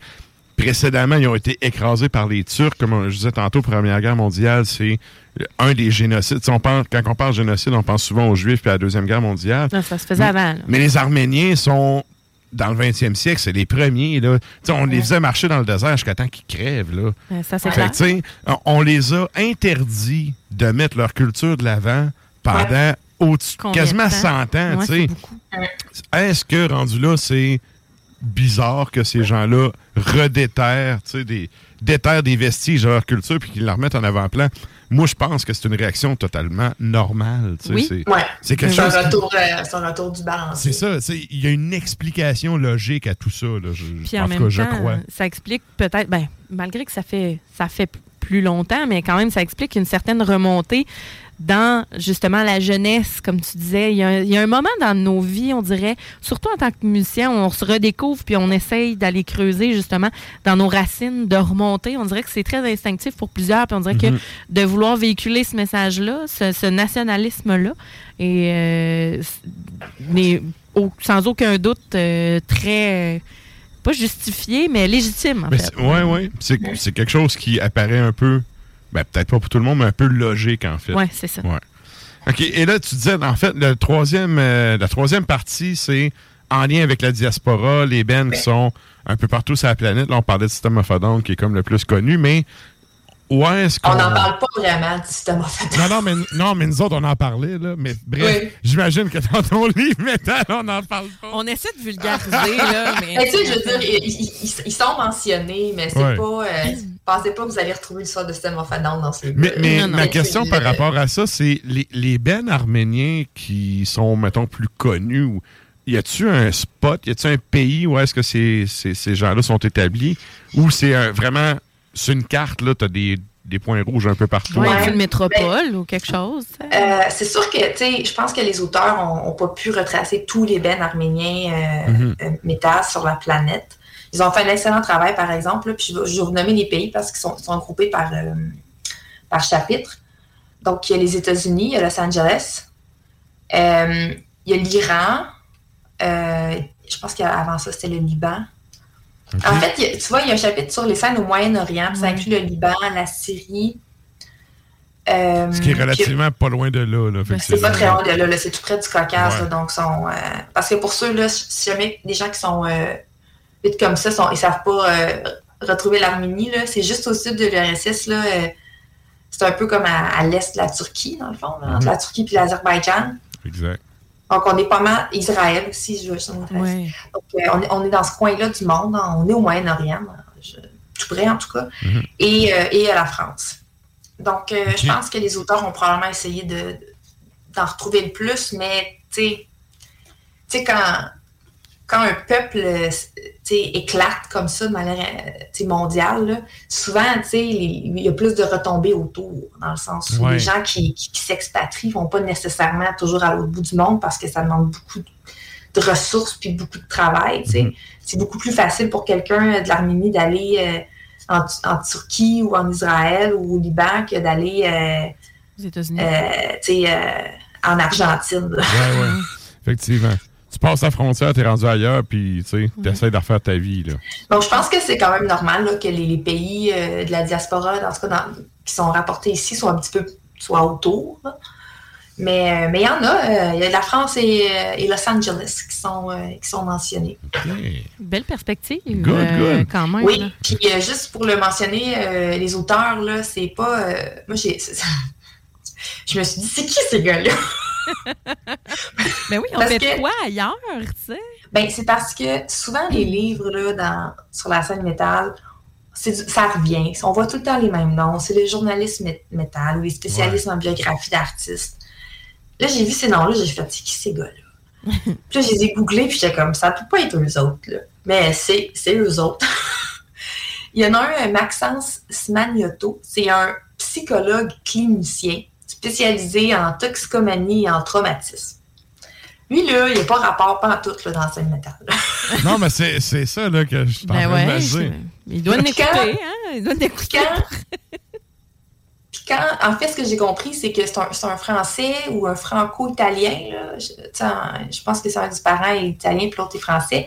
Mais il est allé faire des projets humanitaires en Arménie. Puis c'est- il s'est mis à s'intéresser à l'Arménie à cause de ça. Il est allé travailler là-bas. Puis il a rencontré François Martin. Ça, c'est l'autre auteur. Puis ce gars-là, il travaille. C'est juste un dude, genre. Lui, tout, il était en Arménie à travailler, là. Mais tu sais, quand tu vois sa biographie dans le livre, c'est écrit qu'il était un barman au Japon, genre, puis qu'il aime les vinyles. Tu sais, il y a comme. C'est c'est comme, t'es qui, toi? Puis là, je, l'ai stalké sur Internet. Je voulais savoir c'était qui pour vrai. c'est bon. J'ai ça. trouvé plein de François Martin. Tu sais, c'est un, un- un nom ultra connu, euh, euh, commun, c'est-à-dire. Mais c'est Hey, mais l'ai trouvé, je l'ai trouvé parce que c'est pas son vrai nom qu'il utilise sur Facebook. J'ai trouvé sa page Facebook, puis je suis allée checker. Je suis comme, t'es qui, toi? Parce que je parle la soirée à Ars Macabra, puis je veux juste savoir les méchants. Ce gars, il travaille pour euh, un label français de musique. Ah. Mais tu sais, c'est pas comme un spécialiste de l'Arménie. Lui, il est allé en Arménie, puis il a rencontré l'autre gars, puis ils se sont dit euh, Hey, salut, on devient des amis. Puis euh, ils se sont fait proposer ce livre-là par, par les Flammes Noires, puis euh, ils l'ont écrit. C'est venu d'un Hein? intérêt commun, puis that's Est-ce qu'ils ont, est-ce qu'ils ont euh, écrit d'autres choses, ces gars-là? Parce que tu dis c'est qui toi? Parce que veut, veut pas. C'est ben, un psychologue, euh, évidemment, Ben, qui a ça. dû écrire vraiment beaucoup de revues scientifiques Oui. et tout ça. Mais tu sais, pour avoir un côté documentaire, on s'entend que c'est super bien encadré, mais tu sais, pour que toi, Val, euh, tu dises, hey, c'est écrit intelligemment puis que ça te rejoigne en tout point, là. Ouais, Euh, ouais, parce que moi, je, je suis une, je suis une lectrice autant de, du plongeur que d'essais philosophiques, là, donc euh, j'ai une grande euh, diversité de, de lecture. Et euh, François Martin n'a pas l'air d'avoir d'autres publications euh, à son actif, mais M. Maxence Smagnoto a une biographie et il n'a pas seulement une biographie universitaire là, au niveau de, de la psychologie. Il a un livre euh, sur l'Arménie au-delà des clichés. Et il y a aussi des romans. Donc, c'est un psychologue, mais c'est aussi un auteur. Donc, euh, il joue sur les deux plans. Là. Il va au-delà de seulement les écrits euh, euh, universitaires et euh, scientifiques. Donc, il a aussi visiblement une passion pour, euh, pour l'écriture. Et, euh, et ça apparaît. Ah. Mais je pense que le côté très, euh, très synthèse, très didactique, Ouais. euh, je pense que ça vient probablement là, de son côté. De sa formation, euh, de hein. sa formation universitaire. euh, parce que c'est tellement bien écrit. là. Puis les questions qu'il pose en entrevue sont, sont vraiment. sont bâtard. OK, OK. Hey, Good. Et là, ben, euh, pour les gens qui sont des habitués du show puis qui connaissent la chronique Extremo, euh, Val donne toujours un nombre de signets et comme Untap, c'est sur 5 et non sur 10, combien de signets cet ouvrage-là se mérite? Je donne cinq signets, je donne Ouais. toutes les signets. Prenez toutes les. Oh. Prenez tout- Écoute, j'en perds mon français, prenez-les toutes. Hey, c'est- que tellement. c'est la deuxième fois là, que tu as un 5 signés. Je pense que c'est la troisième, Troisième. fois. Troisième. Parce qu'il y avait le livre de Mayhem, il y avait le livre de Jeff Grimal avec euh, ses œuvres que j'avais trouvées. C'est un, beau livre artistique. Ou encore au Flamme Noire. Et Ouais. euh, celui-là, celui-là, il est fascinant. Il est intelligent. Il est fantastique. Et je tiens aussi à dire que moi, je suis avec les Flammes Noires là, depuis le début. Mhm. J'ai leur premier livre. Et de voir leur évolution là, depuis à peu près trois ans, là, euh, dans- ils, ils gagnent à chaque publication en qualité. Puis, euh, Oui, puis tu sais, t'en as chroniqué plusieurs avec nous autres, puis effectivement, il y a une production qui s'en va de... Le spectre de la production est de plus en plus large. Oui, oui, puis euh, tu sais, il y a des livres qui, publient que, que moi, je, je- dont je ne parle pas parce que je trouve que le sujet, tu sais, je sais qu'ils ont l'anthologie du, du stoner en ce moment. Là. C'est- Donc, tu sais, il y a des livres que, que, que je ne présente pas parce que je pense que c'est pas nécessairement pour notre, euh, notre audience extrême.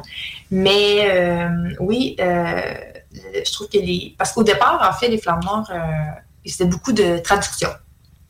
Donc, c'est pas des, Ouais. du contenu exclusif. Là, là c'est vraiment de la production Là, par de la eux. production. Puis il y en a d'autres qui s'en viennent. Euh, il y a une traduction, je pense que ça en vient bientôt, euh, que, que je vais vous présenter, qui, euh, je pense, je pense dans, dans la poste. Good. Et, euh, et en tout cas, je trouve tellement qu'ils font du bon travail, puis qu'ils s'améliorent, puis que ça va toujours en, en augmentant. Euh, si vous ne connaissez pas, allez les, les regarder. Là, Édition Les Flammes Noires. euh, leur- les- leurs livres sont seulement disponibles sur leur site web. Ils n'ont pas beaucoup de distribution. Donc, vous ne pouvez pas les avoir là, dans votre librairie locale. Vous devez vraiment aller, ou sur Amazon d'ailleurs, qui ne sont pas disponibles sur Amazon. OK. Il faut aller sur leur site. Ils offrent un très bon euh, tarif euh, de poste pour une, euh, de l'international. Donc, euh, ça, ça aide beaucoup. Ouais, ça contourne un peu la mafia de Post-Canada. là. Mm. Oui, puis tu sais, c'est- des. Je le dis souvent, là, mais je le répète parce que c'est important pour moi. C'est des passionnés comme nous là, qui font Mhm. ça. Euh, C'est pas une grande corporation. euh, C'est du monde comme nous autres là, qui font ça pour aider la scène, puis ils font ça par passion. Donc, euh, je pense qu'il faut supporter euh, cette flamme-là. Excellent. Écoute, un gros merci, Val. Euh, nous autres, on se revoit euh, probablement bientôt pour le 300e. Ben, ça a l'air à ça, là. Yeah. tu m'as dit d'être là, puis euh, de faire ma fine, puis tout, là. Fait que, euh, je vais faire je peux.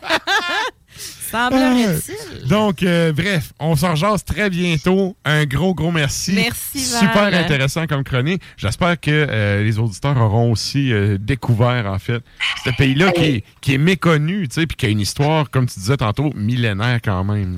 Ouais, puis avec ce livre-là, tu sais, on découvre la scène, mais on découvre aussi, pour ceux qui sont euh, qui sont pas familiers nécessairement avec l'Arménie, on découvre euh, leur histoire, leur culture. euh, donc, euh, c'est vraiment un livre euh, Est-ce que c'est volumineux? Euh, Combien de pages à peu près on parle? 378. Je suis en train de dire Ah, des quand même, bêtises. quand même. 372. C'est complet. Effectivement. Excellent. Ben, un gros merci, Val. On s'en donne Hey, une merci à vous ça. Merci Hey, yes. Bye. Ciao, bye. Et c'était donc la chronique Extremo avec Valérie. Et là, ben, euh, nous autres, le temps file. Ben on se oui. clenche le bloc publicitaire Drala. Puis on vous revient avec le segment de la toune, la toune longue et euh, la chronique de l'enfant terrible du lac. Yes! Depuis trois générations. Salut les métalleux. Vous écoutez Ars Macabra tous les mercredis soirs à 16 JMD, mais vous en prendriez plus? Écoutez Le Souterrain, un rituel métallique que Matraque anime en compagnie d'une équipe de chroniqueurs tout aussi crinqués. Puis parce que c'est un podcast, mais disons que Matraque se laisse aller avec un peu plus de loose dans l'éditorial. Sinon, je sais qu'il y a un certain temps que Blackguard là, qui collait comme, euh, comme un tas au cul d'un vieux en CHSLD. Dès qu'il y avait une annonce Ah, de ouais? spectacle, t'avais Blackguard qui était là, puis c'était pas une affaire comme Mortis, Profondis Mortis, une affaire du genre avant. Profidus, Ouais, c'est ça. Puis, tu sais, ils ont changé de nom pour faire du cash, tout. Ils ont pogné un gros label. Puis là, ben, tu sais, ils ont écœuré tout le monde de leur présence parce qu'ils étaient partout. Je sais que Lost Battalion, il y a, euh, non, comment ça s'appelle, le groupe suédois euh, Sabaton, je pense qu'ils ont fait une tune aussi là-dessus. Je sais pas, je déteste Sabaton. Écoute, euh, je faisais que rappeler les faits. mais euh, mais, mais c'est ça. Le Souterrain, c'est LE podcast officiel d'Ars Macabra. Viens faire un tour sur nos pages Facebook et Instagram ou passe directement par notre blog au arsmediaqc.com pour y télécharger les nouveaux épisodes.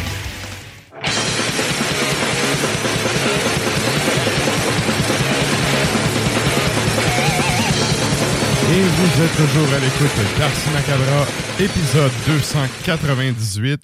Et là, ben, nous autres, euh, le temps file, on se clenche la toune longue.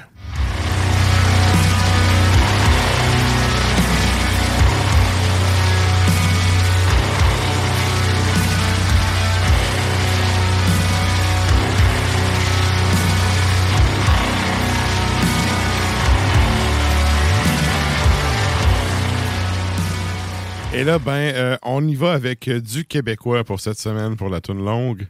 Une de mes pièces préférées, sérieux, de cette band-là. Ouais, ben à défaut de me faire prononcer du polonais, ça me rend la vie plus facile euh, avec le grand deuil de Monarque qui est sur l'album Jusqu'à la mort qui est sorti en 2019.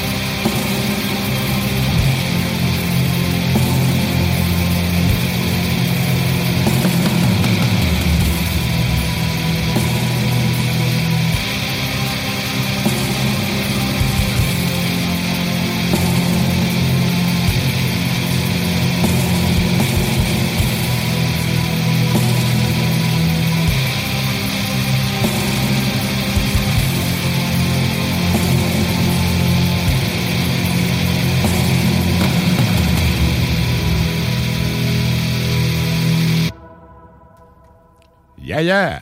Yaya! C'est drôle quand Excellente tu dis ça. Sérieux, c'est une de mes tunes préférées de Monarque. Et là, ben, encore une fois, le temps avance. On s'en va jaser à... Oups, t'as un petit peu que je trouve mon effet quelque part. C'est à qui qu'on va jaser? Monsieur Pierre-Yves.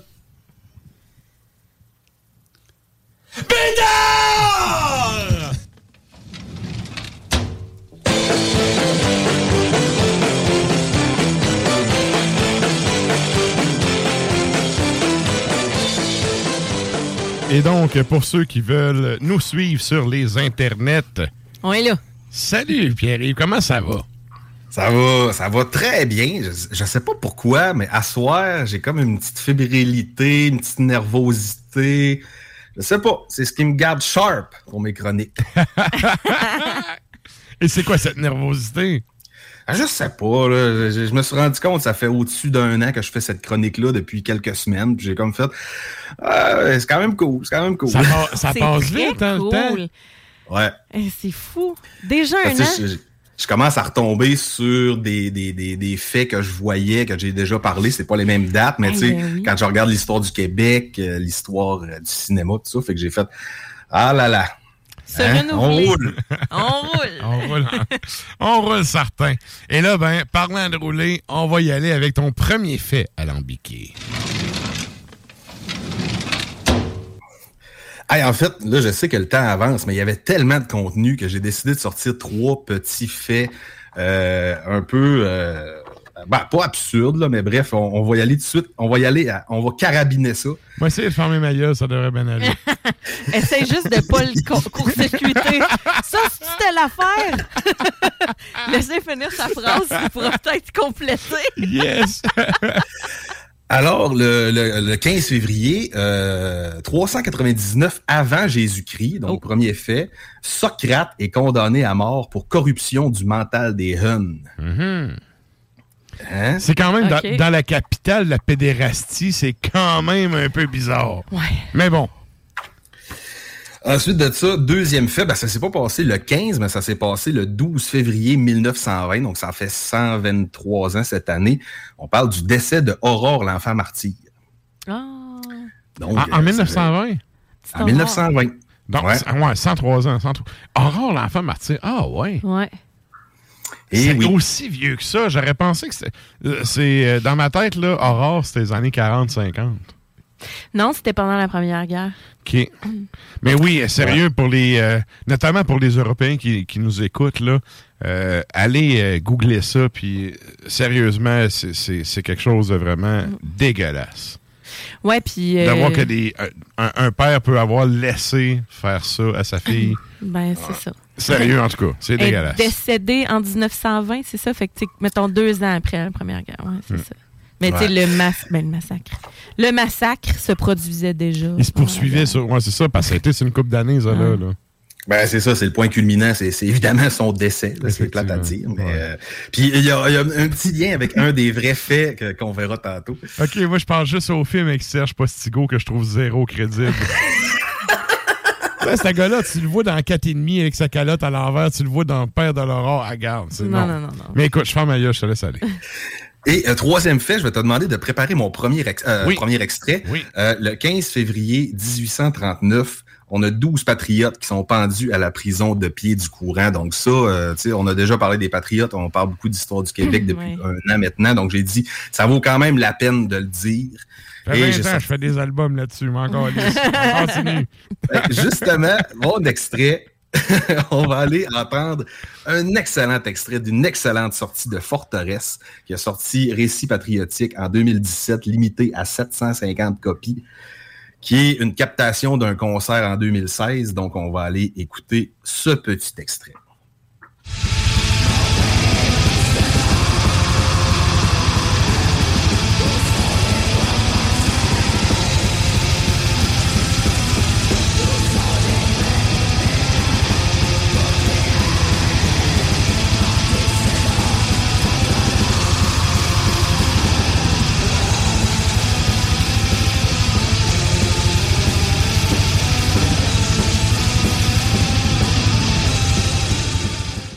C'est ça la version de Thème pour la rébellion ou récit patriotique, ça?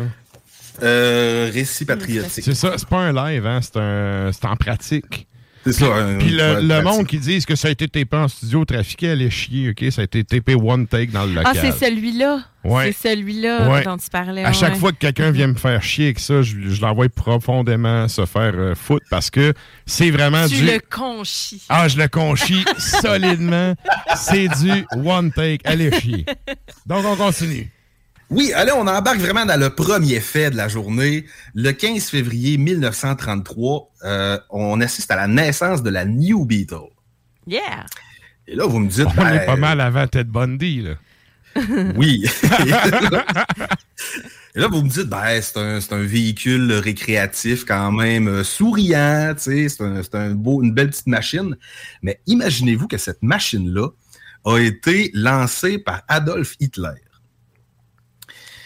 Hein? Et ouais, lui, il voulait développer dans le temps de la guerre euh, ce qu'ils appelle le- le- l'automobile du peuple, donc qui était la traduction de Volkswagen, c'est l'auto du peuple. C'est vrai, Ouais. c'est. Ouais. Pour que tous les Allemands aient, aient leur propre véhicule, en fait.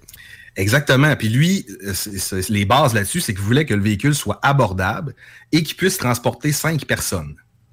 Ouais. Donc, c'était quand même une bonne prémisse. Et ce véhicule-là a été développé en collaboration avec Porsche au départ. Tu sais, c'était pas, c'était pas des deux de pique, là. Euh, Non, non, ben c'est un excellent véhicule pour vrai. Ben, c'est ça. Puis ça a été développé en 1934 et il s'appelait le KDF Wagon. Ah ben et oui. c'est juste en 1945 que là, Vaux a dit, ben, on va essayer de changer un peu l'image hitlérienne. On va appeler ça la New Beetle. La Beetle, qui est devenue la New Beetle par la suite. Et ça, quand ça a sorti, là, toutes le- les matantes dans, la, dans leur tour d'âge, la cinquantaine, se sont achetés ça, se sont garochés comme la misère sur le pauvre monde sur les New Beatles.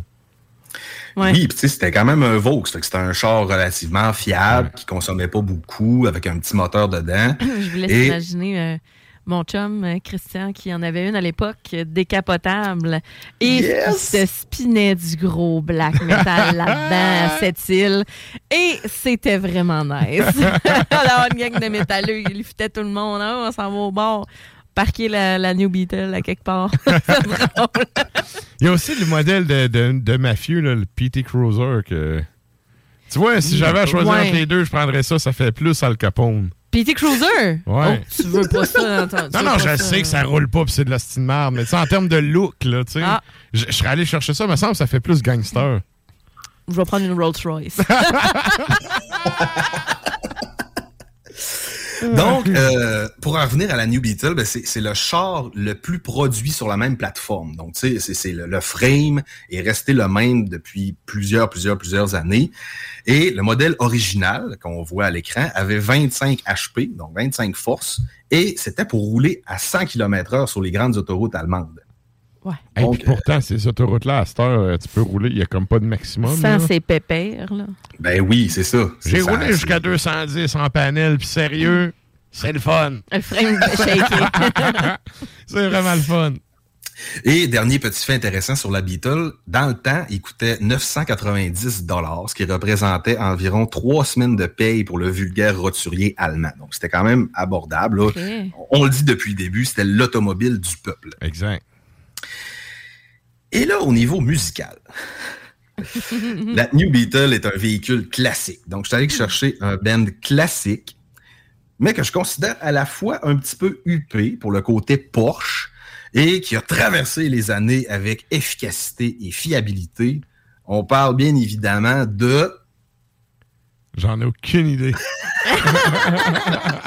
on parle de... On parle de Ulver, qui est né en 1993 en Norvège, qui a sorti l'album Bergtat en 95. Et là, j'essaierai peut-être de, de Ah, prononcer Bertat, le titre. quel excellent album, sérieux. Ah oui. Sauf que Ulver, contrairement à Vos, ils ont vraiment évolué beaucoup dans le temps. Ouais. énormément, puis ça demeure un excellent band, même si c'est plus pantoute euh, Ouais. très black, crasse comme avant. Là. Mhm. Mais tu sais, on va l'entendre dans l'extrait, il y avait un petit côté très doux là, que, que- qu'on retrouve aussi dans les nouveaux albums. Alors, on va écouter du bon Ulver.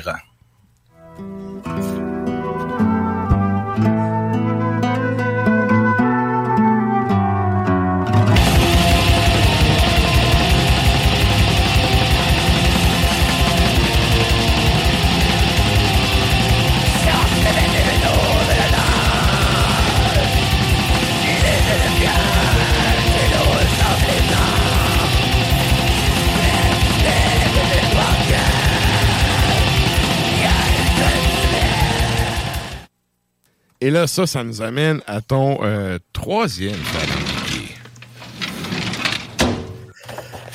Deuxième fait à l'envie. Deuxième, Parce qu'il y en a un autre après. là. C'était juste une petite mise en boucle, les premiers. mise en boucle, OK. Comme Alors, les le tartes 15 au sucre au botch à Yaya. pour les Valentines. V-A-L-A-N-T-I-N-N-E-S.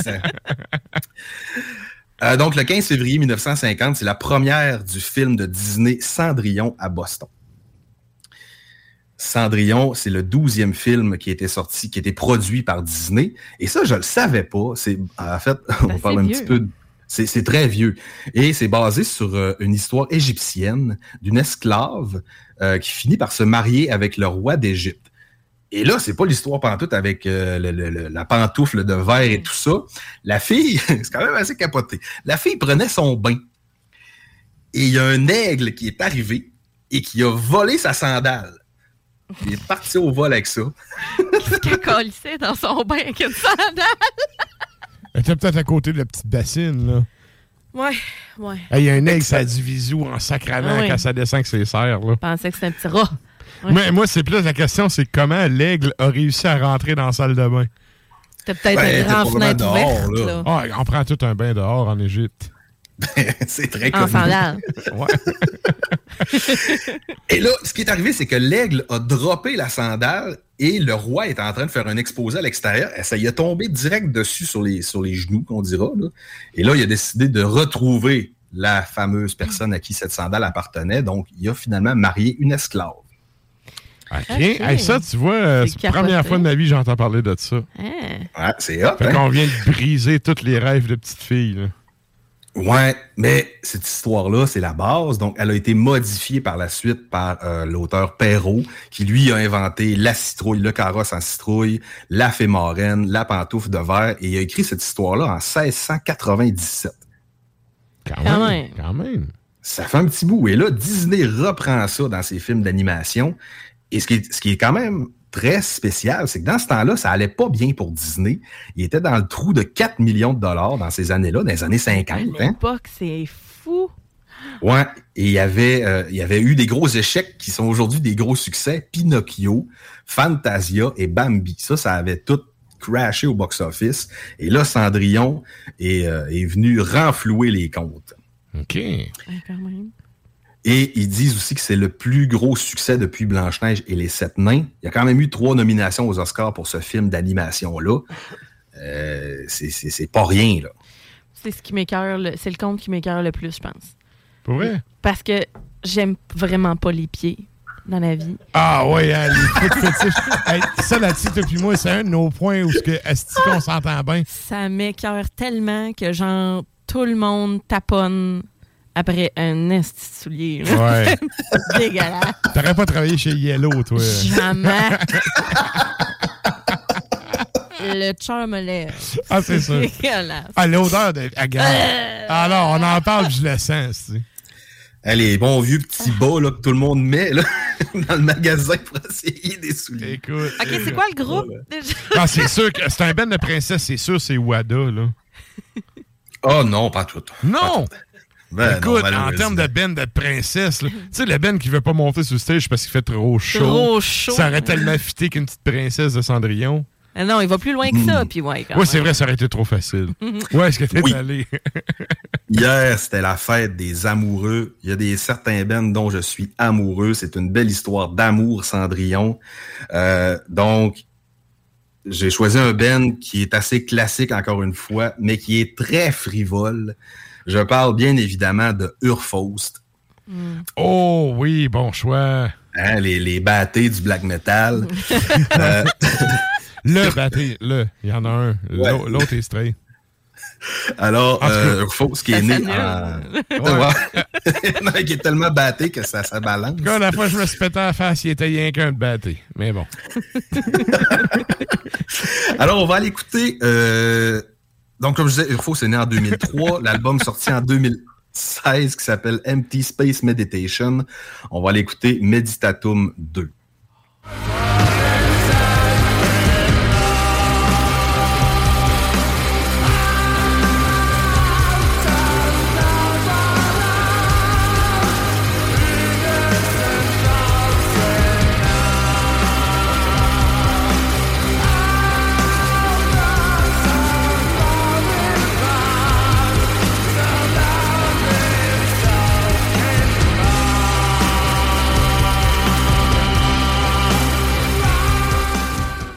Et là, ben, euh, tu m'as dit après-midi, il y avait trop d'affaires, là, j'ai un quatrième extrait. Écoute. Ben oui, le quatrième extrait, c'était Forteresse. Et là, on va vers mon troisième fait officiel.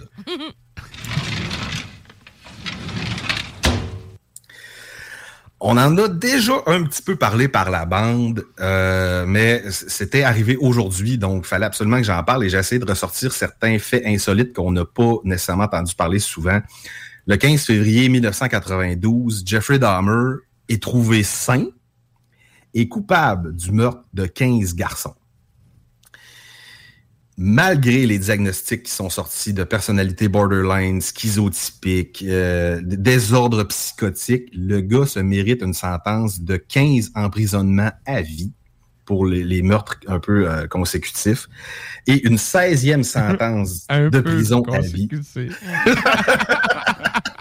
Ben, il, était, il était sur une bonne streak à un moment Ah, a- là. oui, il y a un moment donné où c'est que c'est ça, là. Ben, c'est à la fin, là. Ils font tout ça. Un moment donné, ils prennent trop, trop confiance, puis ils partent sur une puis c'est là qu'ils se font prendre. C'est là qu'ils se trompent. C'est ça qui est arrivé Une aussi, erreur, laisse- ils en laissent un partir. Ouais, puis son, son 16e emprisonnement à vie, ben, c'était pour les meurtres qu'il avait fait là, longtemps, là, au Mhm. Wisconsin, pardon, en Ohio en 1978. On parle d'une peine de prison où il n'avait pas le droit d'avoir une remise en liberté avant 936 ans.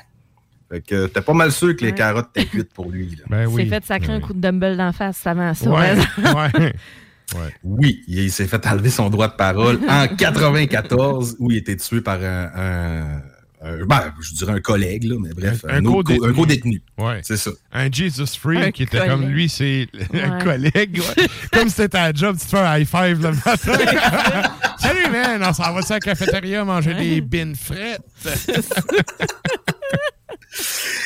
Et euh, ben, on a tout vu ça dans la série. J'espère que les gens ont regardé la série. On repartira Ouais. pas le débat sur le fait que c'est-tu un peu bizarre d'écouter ça, mais c'est le fun historiquement. Avant de vous désabonner de Netflix à cause qu'il faut tout le monde avec le prix, là, Allez ben, allez le clancher. Là, ouais, c'est vraiment très intéressant. Je suis Ouais. une Dahmer freak. Pour Avant vrai. de passer à Disney Plus Ouais. et écouter Fantasia. Là. C'est ça.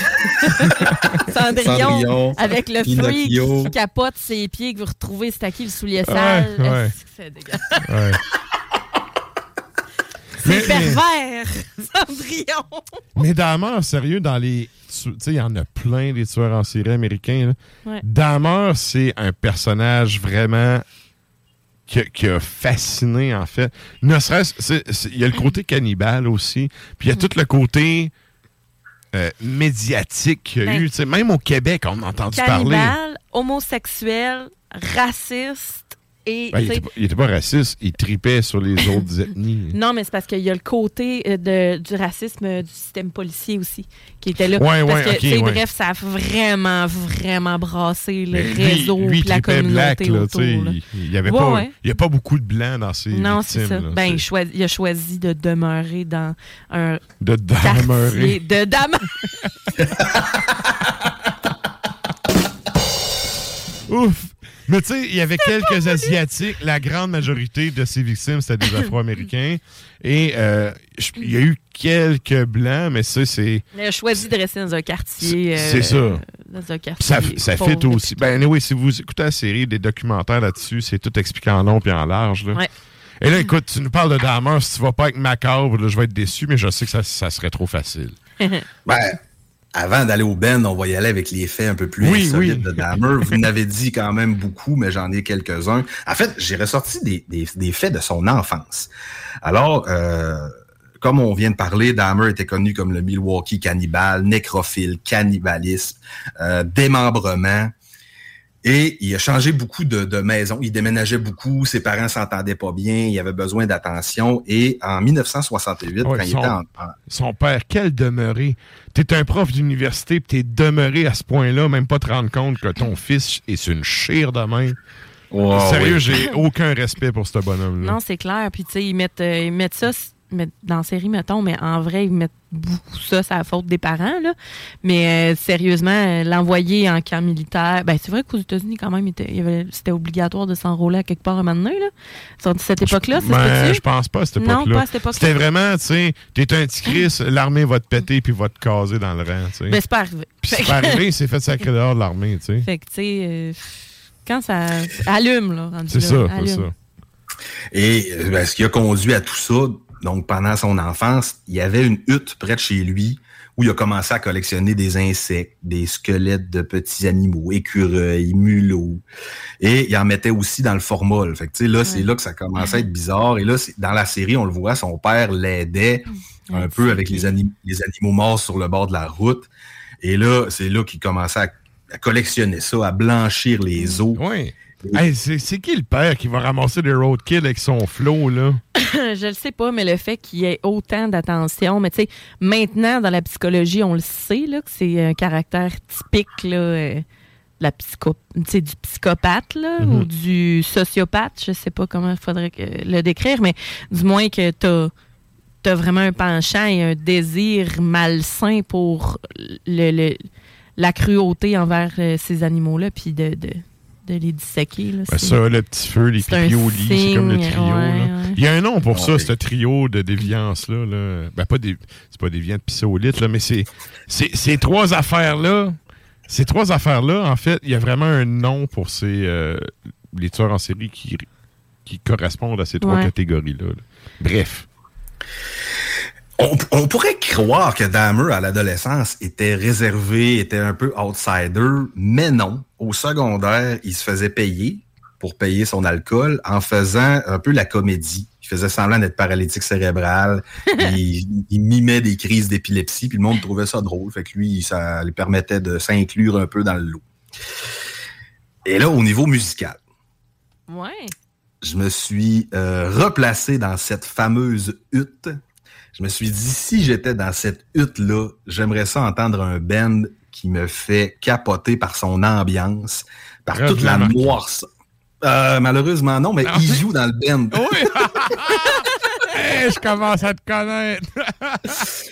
Euh, on sait pas trop quel instrument qu'il joue, mais je pense qu'il joue du drum. Je parle d'un de mes groupes favoris. Ça a été dans mes albums de l'année en 2020.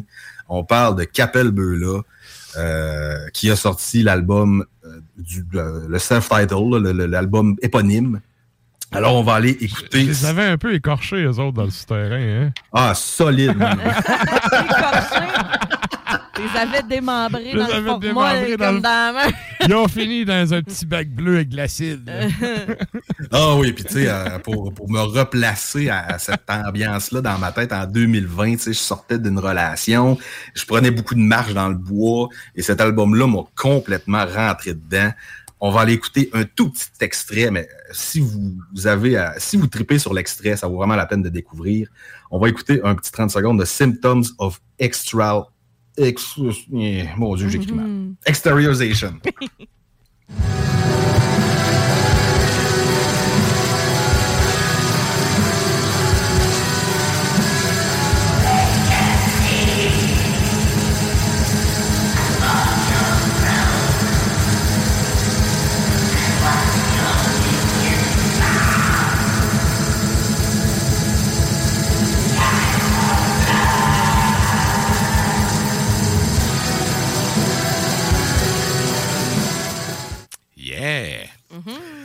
Je me rappelle, t'avais dit genre euh, Ah, j'ai écouté deux secondes de la toune, puis j'étais sûr c'était quoi toutes les riffs après, les avais vraiment. Oui, c'est ultra cliché, c'est ultra cliché. Mais si vous aimez le black metal cliché, c'est sûr que tu sais, vous allez trouver euh, votre tasse de thé avec ça. Là. Ah oui, puis euh, il y a des tunes vraiment plus longues là, où ce qu'on a vraiment l'ambiance du, du quasiment du gars qui crie d'agonie dans le bois. Là, c'est euh, c'est un chef-d'œuvre personnellement, je trouve. que- Excellent. Écoute, un gros merci, PY. Euh, nous autres, le temps, le temps file encore une fois. On se redonne rendez-vous euh, dans deux semaines pour euh, le 300e. Hey, c'est vrai, je vais tomber sur le 300e. Oh, Yeah! Ouais, ça Yeah, va yeah. 300e. Même si tu n'avais pas de chronique cette journée-là, on te demanderait pareil d'être présent. Ben oui. Parce que, tu sais, Ben oui. t'es dans la sûrement, crew. euh, Je ferai sûrement une petite chronique, peut-être pas aussi longue, mais je vais préparer de quoi. Je te- Ouais, t'es un gars d'impro, moi, j'étais capable de. Serais capable de sortir. Ah, j'en doute pas. J'en doute pas. Quick, j'en quick. doute. Good. Fait, un gros merci à toi, puis on s'en donne des nouvelles très bientôt. Et euh, ben, sur ça, on va te souhaiter euh, de la bonne impro. Je pense que tu as de l'impro encore la semaine prochaine. hein? Semaine prochaine, oui. Bon. Et là, euh, c'est une grosse soirée, il mouille dehors. Fait que je ne sais pas ce qui va se passer dans, dans les prochaines semaines, mais il faut jamais s'attendre à quelque chose. En effet. Hey, C'était profond, ça, hein? Ouais, c'est ça, je écoute, Moi, je vais mettre ça sur ta pierre tombale. Prends ton après-midi. Il mouille, hein? On sait pas. Il peut se passer quelque chose. Good. Fait que sur ça, à bientôt, chef. Merci encore. Merci, bonne soirée. Et c'était donc euh, PY depuis son ordi à poche. Et là, ben nous autres, euh, on est rendu au bloc propagande. Ouais. On fait un retour sur la question de la semaine. Cette semaine, on vous demandait en fait, euh, c'est quoi la question qu'on avait sur la page Facebook? La question, euh, en fait, c'était en lien avec euh, la fin du carnaval de Québec et on se demandait si euh, vous pouviez créer votre propre festival métal, quel en serait le nom et quel groupe serait en tête d'affiche? Tu le temps de penser à ça un peu? pas ben ben, je te dirais. pas ben ben, mais toi, je- oui, j'ai un, mettons, petite idée, là, mais... Toi, t'as une idée. hein? Mais en fait, quand on avait parlé de la question, je t'avais sorti le Ben, j'ai pas changé d'idée. Moi, j'irais avec At the Heart of Winter, avec Immortal en tête d'affiche, qui se tape l'album au complet, plus une coupe de bonnes tunes là, sur le fly. Ça serait excellent. Ça serait Ouais. vraiment excellent. Puis je trouve que ça fit avec tout ce qui est l'imagerie du band, la sonorité du band, les thèmes du band. Je pense que ça serait... Mais c'est comme je disais en début d'émission, tu sais, c'est- ça serait un one-shot deal. Ouais. Parce que gérant Immortal, sérieux, euh, il charge. Il charge. Ouais. On pourrait pas faire deux éditions de ça, ça virait faillite. Bref. Oh. Euh, Est-ce qu'il y a eu des réponses qui sont rentrées sur euh, la page Facebook? Oui, il me semble qu'on a David qui nous avait commenté ça. Ah oui, on en a quelques-unes. Quelques-unes. Donc, euh, on a Billy Tremblay qui dit J'ai aucune idée originale comme nom pour un festival. Mais comme première journée, ce serait juste des bandes québécois. Puis mon headliner serait évidemment Forteresse. Puis comme deuxième journée pour mon volet international, ce serait Old Man's Child. Oh, Euh. hey, ça, sérieux. J'ai très près de voir ça. Gino Glenn au drum, ça serait malade. Eh, quand même. Mais euh, en fait, ouais, Galdor, ouais. j'adore ce qu'il fait en dehors de Dimmu Bourguet. Je trouve que Dimmu Bourguet a vraiment éteint sa flamme. Tu sais, quand t'écoutes Old Man Child, sérieux, Ouais, c'est ben, tellement bon. vrai, là. là. Toi qui es fan de mélo, là, tu sais, c'est... Il y a un côté... Il y a un côté arrangement qui vient vraiment me chercher. Là. C'est, c'est de la musique intelligente dans sa composition. C'est vrai. Ah, c'est vrai.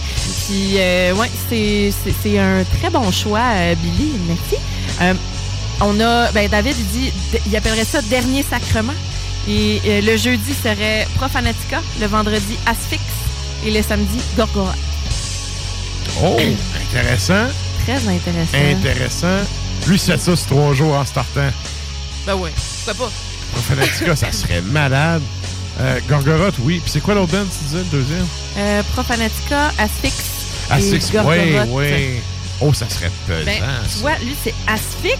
Moi, j'irais avec du Afski. Euh, J'aime beaucoup Afski. euh, C'est ukrainien, hein, ça?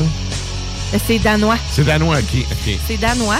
Et euh, donc, euh, ouais, j'aimerais bien ça, euh, Afski. Euh, là, j'ai un énorme blanc, mais tu, tu sauras me rafraîchir la mémoire. Quelque chose de- qui équivaut aux frettes.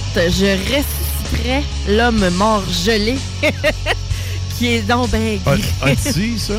Ben, en fait, ben, ouais, c'est ça, celui qui qui qui là, sais, vraiment. Ah, toi, tu parles de Vinzir. Vinzir, voilà. OK, Valfort. Moi, je pensais à Otzi, le, le- un des plus vieux humains là, qui a été retrouvé congelé dans les Alpes, à s'être fait tirer des flèches dans le dos. Tout. Non, je parle de Vinzir. OK, toi, tu parles de Vinzir avec. C'est Valfort. Et donc. qui est mort euh, dans un, un qui fait partie, si je, me- je ne m'abuse, du club des 27. Là. Ouais, assez. euh, Mais ça, ça, euh, on avait parlé avec euh, Pat Michel. dans ce terrain. Non, ah, je pensais que c'était Michel Perron. Non, non, c'est avec, avec Pat. On avait parlé, en fait, de justement la mort de Valfort. Puis tout le, le- tout le lore autour de Vinzir, c'est vraiment un band Ah. qui a sa mythologie, qui a vraiment son imagerie. J'avoue que ça serait, ouais, ouais. Fait que évidemment que j'aurais, j'aurais des bandes québécois. Puis j'ai pas de. Tu sais, comme je te dis, j'ai presque pas pensé, mais c'est la moindre des choses. Mais c'est sûr Euh, que dans mon festival, ça prendrait Sorcier des Glaces. Ouais. Mais Ben bon, oui. Ça, ça prendrait ça, ça fitterait. Mais ouais, j'irais euh, probablement. euh, ben, dans mon festival. C'est comme, c'est comme quand t'es flot, tu t'assines avec ton frère. Dans mon équipe. C'est mes pas, affaires. C'est pas ton équipe, c'est mon équipe. Ouais. Salut, Dave. Mais voilà, euh, ben tu sais. Il y aurait ça, mais je ferais peut-être aussi un festival vraiment de shredder. Là. Fait que euh, comparativement Ouais. à quelque chose de glace, j'irais quelque chose de fucking on fire. là. OK, ouais. Euh, fait que c'est ça. OK. J'aurais euh, j'aurais Kiko Loureiro euh, dans mon headline. Je sais pas pourquoi je suis comme pas surpris. Non, hein? Non. Mais j'avoue que ça fait très. Ouais, Mm, ouais. mm, mm, mm. Excellent. Yeah! Excellent. Et donc, euh, c'est euh, C'est ce qui. avait comme réponse. Ah, c'est pas vrai. C'est pas vrai. On- J'ai des amis qui ont commenté, euh, qui ont commenté quand j'ai partagé sur ma page. Rapidement, on a Conan qui dit Kittens and Rainbows Metal Fest. Euh, on a euh, mon ami Guy qui s'est très, euh, qui s'est amusé très fort en disant le métalangue dans ma gueule. Et on a Hugo qui est euh, un de mes favoris dans mon cercle d'amis pour les jeux de mots. Mais il dit un festival métal végétalien pour les défenseurs des droits des animaux, pétale. Ah, c'est vrai. J'avoue, hein? J'avoue. Wow! Alors, euh, c'est ça. Good. Donc, merci à tout le monde qui est allé commenter. Euh, nous autres, en fait, euh, on arrive au dernier bloc musical, mais avant d'aller en musique, je vous dis rapidement, euh, premièrement, merci d'être là jusqu'à la Oui. fin. C'est quelque chose qu'on apprécie grandement. De deux, euh, les épisodes sont disponibles sur toutes les plateformes de balado-diffusion, notamment par rapport au site de CGMD. Vous pourrez nous trouver là. Et, euh, ben, évidemment, on le partage. Si vous avez des gens dans votre entourage qui pourraient être intéressés par ce qu'on fait, partager, c'est la façon pour nous que c'est le plus facile, en fait, de rejoindre les métalleux. Ouais. Et là, ben, il y a la semaine de relâche qui s'en vient dans pas long, là. Mhm. Quoi de mieux que se taper une coupe de podcast pendant que tu fais tes petites affaires d'école. Tellement. Donc, euh, allez faire un tour là-dessus. Sinon, je vous rappelle, on a le blog officiel euh, d'Ars Macabra, c'est arsmediaqc.com. Vous pouvez aller faire un tour là-dessus. Et on a également euh, page Facebook, compte Instagram. Il fallait mettre un petit like si vous voulez suivre nos boires et nos déboires à chaque semaine. Et là, ben, on finit ça en musique, comme à l'habitude. Avec quoi qu'on close ça, Sarah? Bewitcher. C'est Très bon euh, choix. 2016, euh, l'album Bewitcher, et c'est Black Speed Delirium. Et sur ce, bonne semaine! Yeah!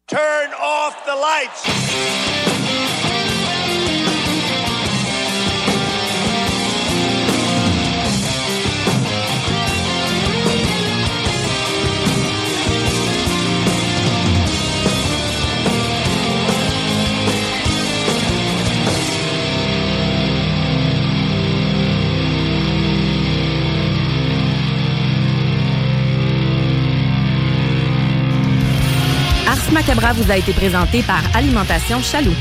Pour faire vos choix brassicoles parmi plus de 1000 bières différentes, rendez-vous dans une de leurs succursales, soit au Grand Marché, Saint-Émile et Beauport. Deserves the best, and there's no better place to shop for Mother's Day than Whole Foods Market. They're your destination for unbeatable savings, from premium gifts to show-stopping flowers and irresistible desserts. Start by saving 33% with Prime on all body care and candles. Then get a 15-stem bunch of tulips for just $9.99 each with Prime. Round out Mom's menu with festive rosé, irresistible berry chantilly cake, and more special treats. Come celebrate Mother's Day at Whole Foods Market. Hey, it's Paige DeSorbo from Giggly Squad. High quality fashion without the price tag. Say hello to Quince.